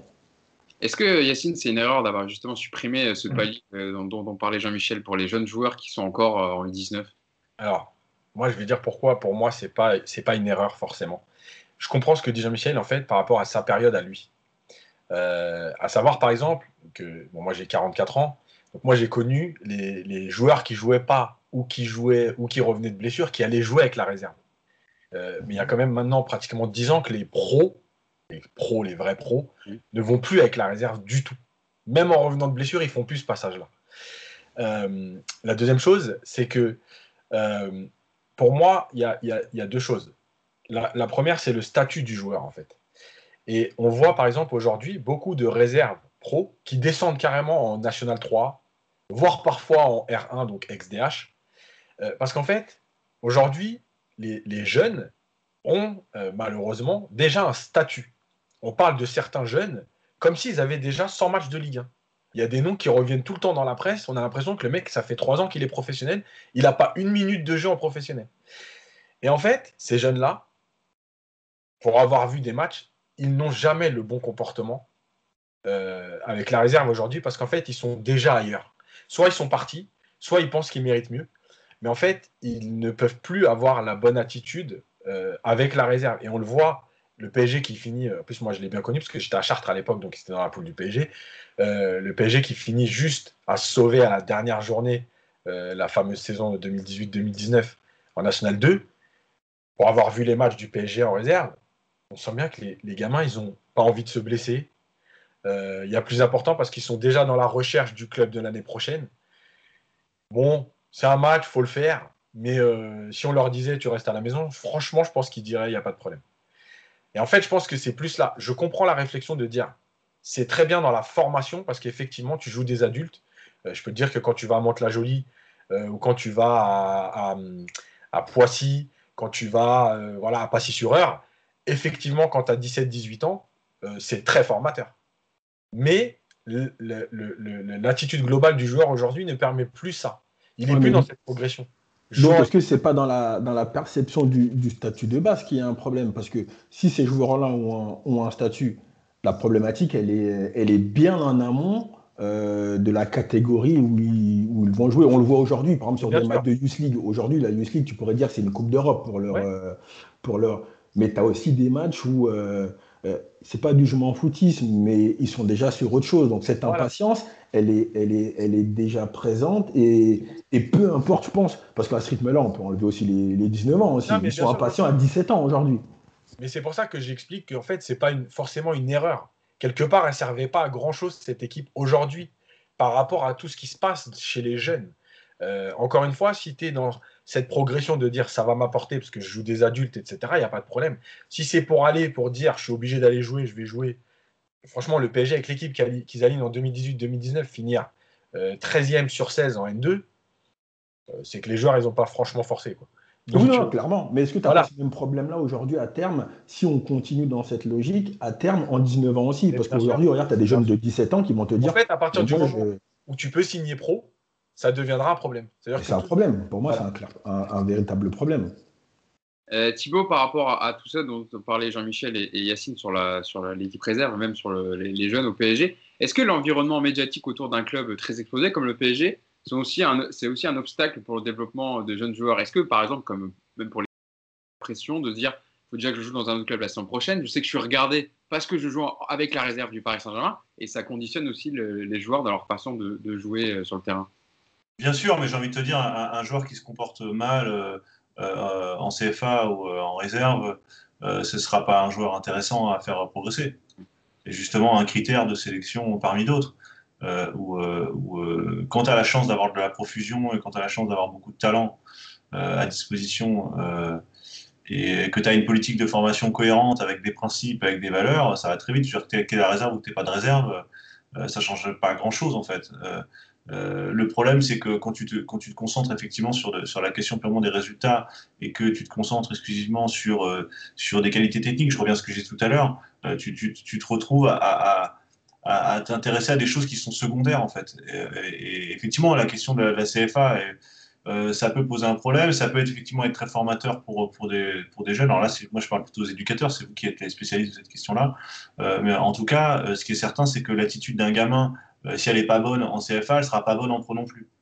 Et que ce qu'on attend d'un joueur, c'est qu'il se donne, qu'il apprenne à, se gérer et qu'il apprenne à être autonome et qu'il apprenne à répondre à la, à la, contrainte qui lui est proposée. Et, et, donc effectivement, c'est si ça, devient contre-productif, c'est logique qu'on s'en serve, mais si c'est euh, simplement une manière de rationaliser euh, les coûts euh, et d'éviter les coûts dans tous les sens du terme, j'ai envie de te dire, les, coûts économiques, mais aussi de ne pas trop prendre de coûts pour pas abîmer trop nos joueurs pour qu'on puisse les vendre, bah, ce n'est pas forcément non plus la, meilleure méthode. Le tout est toujours de trouver cette cohérence qui permettrait, à partir de ce langage, à partir de ces concepts communs, de prendre des décisions fondées en raison, fondé en fonction de, notre projet et pas simplement de calculs euh, épisodiques, provisoires sur du court terme. Quoi. Et c'est à ça que ça sert, les cellules de réflexion, les cellules de méthode. Ça sert à être capable de fixer un cap et, euh, dans des cas particuliers, être capable de trancher. trancher rapidement sans se prendre la tête pendant des plombs, euh, voilà, en prenant des décisions, mais sur des, sur, sur des bases qui soient des bases saines, et pas des bases purement liées à l'urgence politique ou économique. En fait, par fait, c'est des choix par défaut. Quoi. Voilà, des choix par défaut. Et qui est un mauvais critère. C'est un critère, euh, euh, la contrainte euh, du moment, mais c'est pas, à mon avis, le meilleur critère, en tout cas, sur le long terme. Exactement.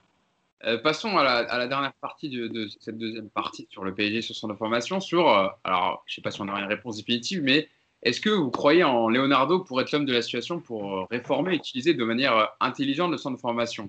Jean-Michel, je me tourne vers toi parce qu'il y a eu des épisodes récents cet été avec euh, Tanguy Kouassi, qui est parti, qui a préféré signer au Bayern Munich, hein, qui avait joué avec les pros euh, une vingtaine de matchs, qui avait joué en Ligue des Champions. Il y a le cas aussi d'Adila Ochish, mais à une, moins grande échelle, parce qu'il avait fait une apparition seulement euh, en Ligue 1. comment gérer justement, faire que cette passerelle entre les, équipes jeunes et le PSG se passe bien, de réussir à, garder tes joueurs? On le sait, hein, il y a aussi une, concurrence déloyale avec les, les clubs à l'étranger qui peuvent recruter euh, des joueurs euh, rapidement, qui sont pas obligés, de ils ont une prime, à une prime de formation, c'est ça, Yacine, qui est moins importante quand ils les font signer dans les, dans les clubs euh, ailleurs, à l'étranger. On l'a vu notamment avec Tanguy Voici au Bayern Munich. Comment faire, Jean-Michel? Ils peuvent les faire signer 5 ans aussi. Ce qui est et, en France, c'est 3 ans, alors que les, clubs étrangers peuvent leur faire signer un contrat de 5 ans. Comment gérer justement tout ça, arriver à, à, faire monter des jeunes joueurs que tu veux former, intégrer dans l'équipe pro, mais en même temps faire face à la concurrence des clubs étrangers, comme il y a eu le cas cet été avec Tanguy Kouassi bah, le paramètre déjà de la situation contractuelle est, important. D'ailleurs, Leonardo y a fait référence euh, sur les barrières hein, qui, lui étaient proposées euh, en France dans la concurrence qu'il avait avec les, clubs étrangers.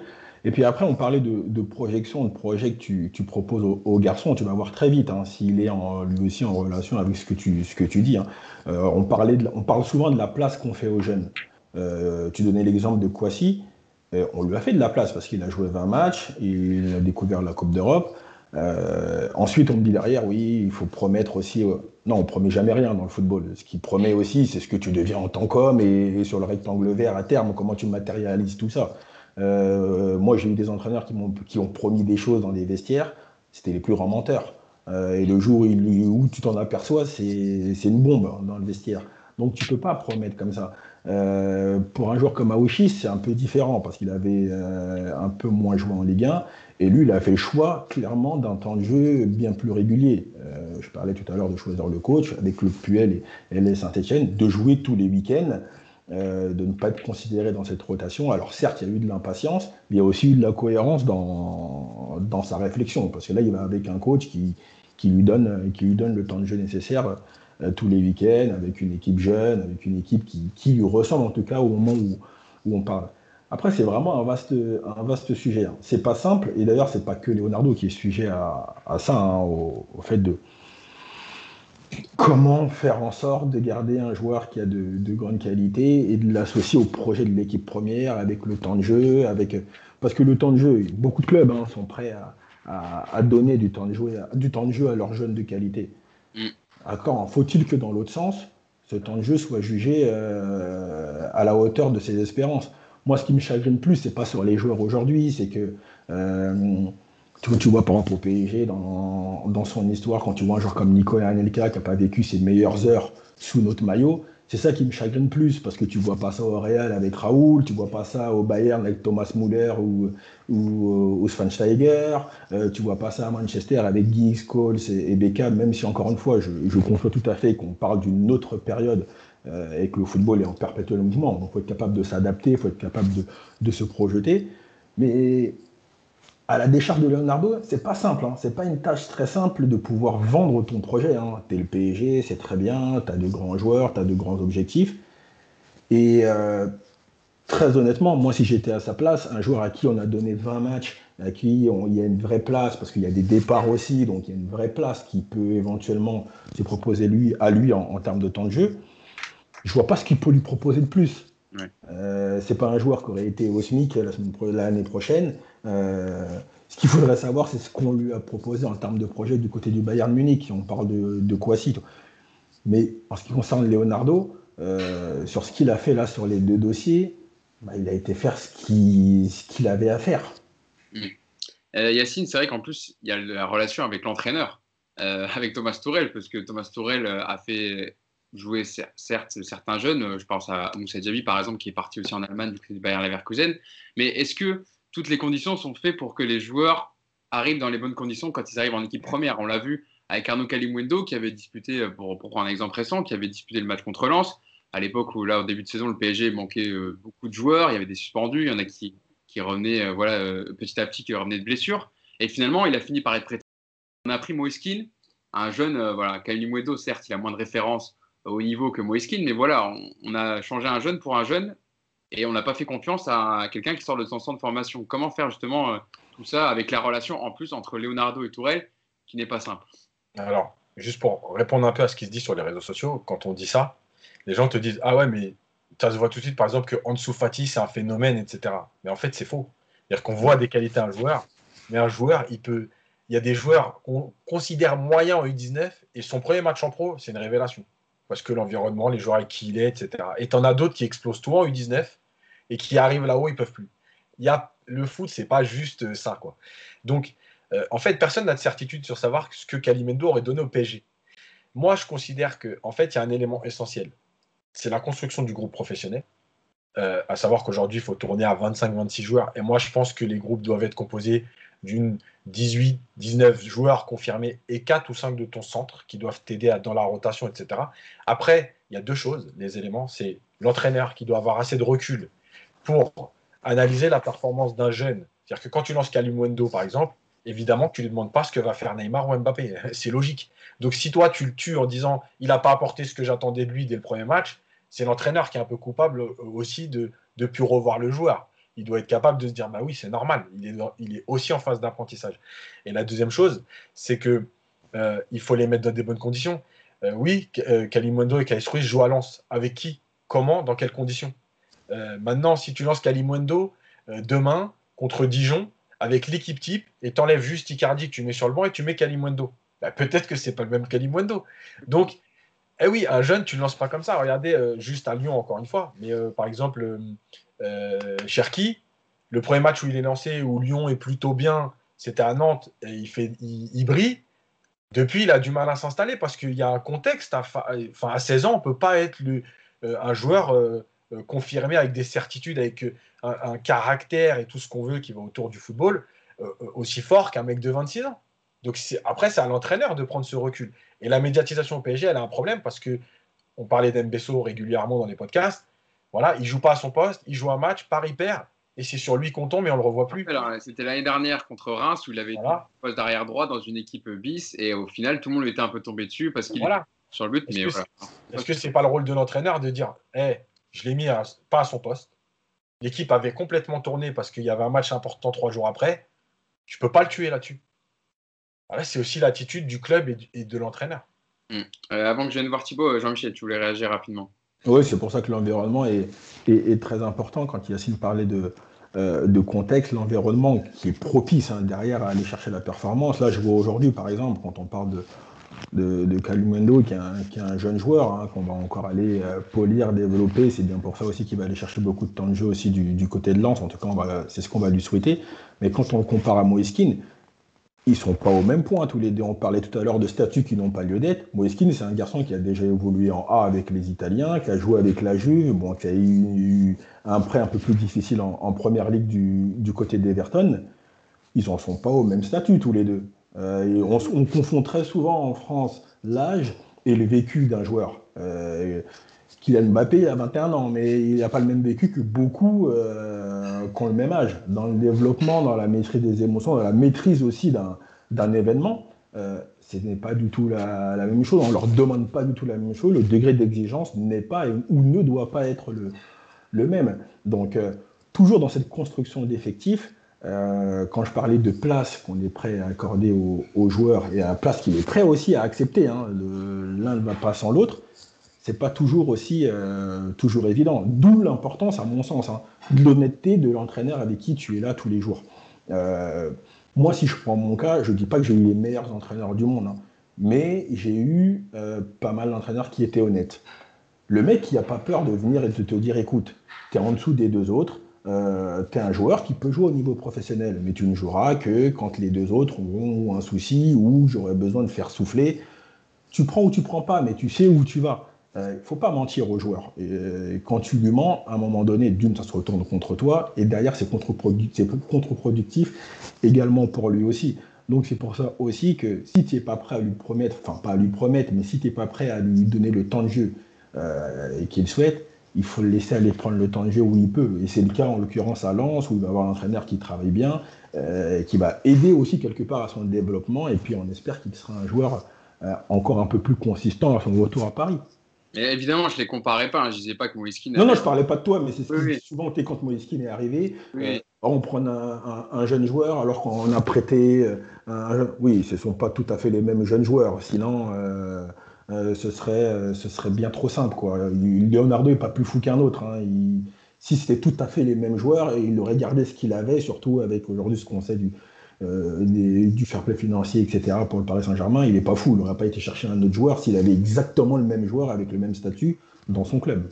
Effectivement. Et Thibaut, se rajoute à ça aussi la pression du résultat. On en parlait pour les, équipes, les éducateurs dans les équipes jeunes, mais aussi de Thomas Tourel pour parler du Paris Saint-Germain, qui doit avoir des résultats euh, chaque saison, qui doit gagner des trophées. Et l'incorporation des jeunes rentre aussi en compte dans le fait de dire euh, est-ce que si je fais jouer un jeune et qui fait un mauvais match et que je perds le match, ça va être de ma faute, alors que si je mets un mec qui, voilà, qui a de l'expérience, qui a des références, par exemple mettre un Sarabia plutôt qu'un Kais Ruiz, par exemple, je ne sais pas, bah, je me conforte dans ma position de me dire que voilà, au moins j'ai assuré le résultat, mais peut-être au détriment de la progression du jeune que j'ai dans mon, dans mon groupe c'est une dialectique qui arrive dans tous les grands clubs. On parle souvent de Barcelone. Barcelone a exactement le même problème. Euh, est-ce que si ton, être un grand club, est-ce avoir de, bruyants résultats et des joueurs, euh, des stars mondiales qui évoluent chez moi? Auquel cas, je me gagne toute la presse, je me gagne beaucoup de monde. mais ça se fait au détriment de quelqu'un. Hein. À la place de qui on le fait jouer cette star-là? Et en même temps, je suis un grand club, donc je dois avoir un grand centre de formation. Euh, c'est une question politique. C'est une question de prise de décision, d'arbitrage. Il faut que la direction vienne d'en haut, euh, qu'elle ne peut pas être le, fruit simplement de gens isolés, d'un directeur de centre de formation. Il faut que ça, devienne, ça vienne du président. Euh, à Lyon, ça fonctionne parce que pour l'instant, pour l'instant, le président Olas est quelqu'un qui, qui accorde la place euh, à, ces, problématiques-là, jusqu'à prendre des décisions qui parfois sont difficiles à comprendre. L'affaire de Rudy Garcia a été difficile à comprendre, mais précisément Rudy Garcia est là parce que lui, il a laissé une place euh, aux salariés du club, euh, aux, gens qui étaient, aux gens qui étaient là, aux, prochains, aux prochains aux jeunes aussi, aux jeunes joueurs qui arrivaient. Donc c'est aussi un critère de choix dans le recrutement de l'entraîneur, de savoir si l'entraîneur a vraiment de bonne foi, au risque parfois de l'incompréhension de l'extérieur. Et ça, c'est un vrai problème parce que il faut que le président il soit suffisamment sûr de lui-même et de son choix pour être capable d'imposer un choix qui peut sembler à l'extérieur très difficile à comprendre. Euh, euh Olas peut le faire parce qu'il a 20 ans de, 20 ans de boîte et qu'il n'a il plus rien à prouver sur, sur, sur l'OL, mais regardez la difficulté qu'il a à faire, qu'il a à le faire. Imaginez quand c'est dans un club, un club comme Paris, euh, ça demande, franchement, ça demande d'avoir beaucoup de courage d'un point de vue politique et ça demande de, surtout une certaine conséquence dans ta manière, dans ta manière de décider. C'est-à-dire que si tu décides un jour que tu dois laisser la place aux jeunes, tu laisses la place aux jeunes et tu ne recrutes pas euh, une star mondiale euh, qui te permettra d'acheter la paix sociale pendant, euh, pendant deux mois de mercato. c'est un vrai problème. Je n'ai pas de solution. moi, ce qui, me, qui m'interpelle à Paris, c'est, le statut un peu paradoxal des jeunes joueurs, des joueurs formés au club, avec qui on est beaucoup plus exigeant. on, est beaucoup plus, on leur adresse beaucoup plus de reproches qu'aux stars qui sont recrutés ou qu'aux gens de l'extérieur. Et ça, c'est peut-être un truc proche à Paris, c'est-à-dire qu'on a, on a beaucoup plus d'exigences à l'égard de ceux qui sont formés euh, au club qu'ailleurs. C'est pas le cas à Lyon. À Lyon, on a beaucoup plus d'indulgence. Ça, c'est tout. Hein. Dans tous les clubs, c'est comme ça. Hein. On a beaucoup plus d'indulgence avec les joueurs formés au club, au point que même à Barcelone, ça a été l'objet de conflits entre les joueurs et qui ont considéré que les Catalans étaient favorisés en fait euh, par rapport aux autres parce qu'ils avaient l'indulgence du public toujours. Euh, à Paris, c'est pas le cas ça, c'est aussi un autre problème. C'est que c'est qu'on est, on est peut-être un peu trop, trop exigeant. Quand je vois la gestion du Carabio est assez intéressante sur ce point. Bah, Adrien et puis même euh, Presnel, hein, on parlait d'environnement, de, de, direction aussi, capable parfois hein, de, de, prendre des décisions en, en, gardant certes en tête, hein, tête qu'il y aura des conséquences, mais être prêt à, les assumer. Rappelez-vous du, euh, du dilemme qui avait été proposé à, à lors de la, la remontada au, au Camp Nou. Euh, Presco avait fait un très très bon match à l'aller. Et derrière, il y a ce choix. Alors certes, le choix qui est régi aussi par d'autres choses, parce que là, c'est à la place d'un leader, etc. Et que, et que derrière, peut-être que s'acheter la paix aussi, c'est bien. Mais euh, je vous rejoins carrément sur le degré d'exigence qui est réel, hein, parce que ça ne date pas, ça n'est pas seulement lorsqu'on est en pro, hein. même en jeune, c'est un peu, c'est un peu pareil. Hein qui est réel et parfois ce, ce décalage que tu peux avoir entre euh, le jeune joueur qui est là et qui a l'impression qu'on lui pardonne rien du tout ou très peu, et le joueur à statut qui a été acheté très cher. Donc, si qui dit euh, somme investie importante dit qu'il y a un statut important et donc derrière aussi un degré d'exigence qui devrait être plus important et à qui on pourrait passer, euh, passer certaines choses. je vous rejoins là-dessus. Ouais. Yacine, je te laisserai conclure. C'est vrai que sur ce degré d'exigence et l'exposition d'un club comme le Paris Saint-Germain, c'est vrai que ça, peut flinguer certains jeunes qui ne sont pas préparés à, ce degré d'exigence. Ouais, mais ça, c'est historique au PSG. Hein. Moi, je me rappelle d'un match à Auxerre euh, avec, à l'époque de Luis Fernandez euh, où il avait fait jouer euh, je crois, latéral. Ah, Cédric. Il a disparu de la circulation. Voilà, c'est le PSG. Moi, j'ai l'image, il y avait Maxime Partouche qui était rentré en Coupe de France, euh, qui est pareil, n'est jamais revenu. On avait dit, ah, c'est le nouveau phénomène de, la formation de PSG, et puis on l'a jamais revu. Euh. c'est un exemple qui me vient comme ça. Voilà, et, euh, et, c'est vrai que c'est le PSG, voilà, je ne peux pas l'expliquer non plus. mais le dernier exemple en date qu'on a cité, Mbesso, c'est-à-dire que quand on allait sur les réseaux sociaux, je veux dire, les gens l'ont fracassé. Euh, sans se rendre compte qu'il avait que 18 ans, sans se rendre compte qu'il jouait pas à son poste, que c'était son premier match, qu'il jouait dans une équipe qui était en rotation. Enfin bref, et c'est sur lui que c'est tombé. Alors que ce jour-là, tu as quand même sur le terrain des Draxler et compagnie, euh, ils ont rien fait de plus que lui. Voilà, c'est le PSG. Euh, et, en fait, c'est paradoxal aussi, parce que en fait, on veut toujours les fameux Titi. Voilà, on nous dit, ouais, on n'a pas assez de joueurs formés au club, mais par contre, dès qu'on en met un, on est les premiers à les fracasser. Tu vois, c'est quand même l'ambiguïté de, de Paris aussi, quoi. Oui, c'est, on, en a, on parlait euh, lors des précédents podcasts, c'est-à-dire de dire qu'on ne fait jamais jouer les jeunes, et puis dès que ou que les moins de joueurs, on dira, mais c'est pour ça que le PSG part en début de saison, ils n'ont pas le niveau, etc. Mais si tu les fais jamais jouer, c'est sûr que tu n'es pas prêt de les voir euh, éclore, ou alors euh, voilà, progresser en tout cas. Bon, c'est un sujet. un sujet vaste et complexe, mais qu'on a essayé de décrypter et de vulgariser au maximum aujourd'hui. Je voulais vous remercier, Jean-Michel, Thibault et Yacine, d'avoir été avec moi aujourd'hui pour parler de cette, cette thématique du recrutement et de la formation en Ile-de-France et au Paris Saint-Germain. On a fait 1h50, je crois, de podcast. Hein. On a dépassé un petit peu, mais bon, voilà, c'est pas grave. Il y avait des, des, avis très pertinents et très intéressants. Donc, j'espère que ça vous plaît. Partagez-le, likez la vidéo. Euh, parlez-en autour de vous parce que c'est un sujet très très important et on en a souvent entendu parler. C'était un sujet qu'on voulait, voulait qu'on développe dans le, dans le podcast sur Paris United. C'est chose faite maintenant, donc voilà. J'espère que ça vous plaira et puis on se dit rendez-vous au, prochain podcast. Ça sera débrief de, de Nîmes Paris Saint, de Paris Saint-Germain Nîmes pardon vendredi soir. Et on, on débriefera le match la semaine prochaine évidemment dans le podcast. Je voulais vous remercier encore une fois. C'était très, très, voilà, des échanges très intéressants. Merci Hugo. Merci à toi. Merci à vous. On se dit à bientôt. Salut à tous. Ciao. Ciao, ciao. Ciao.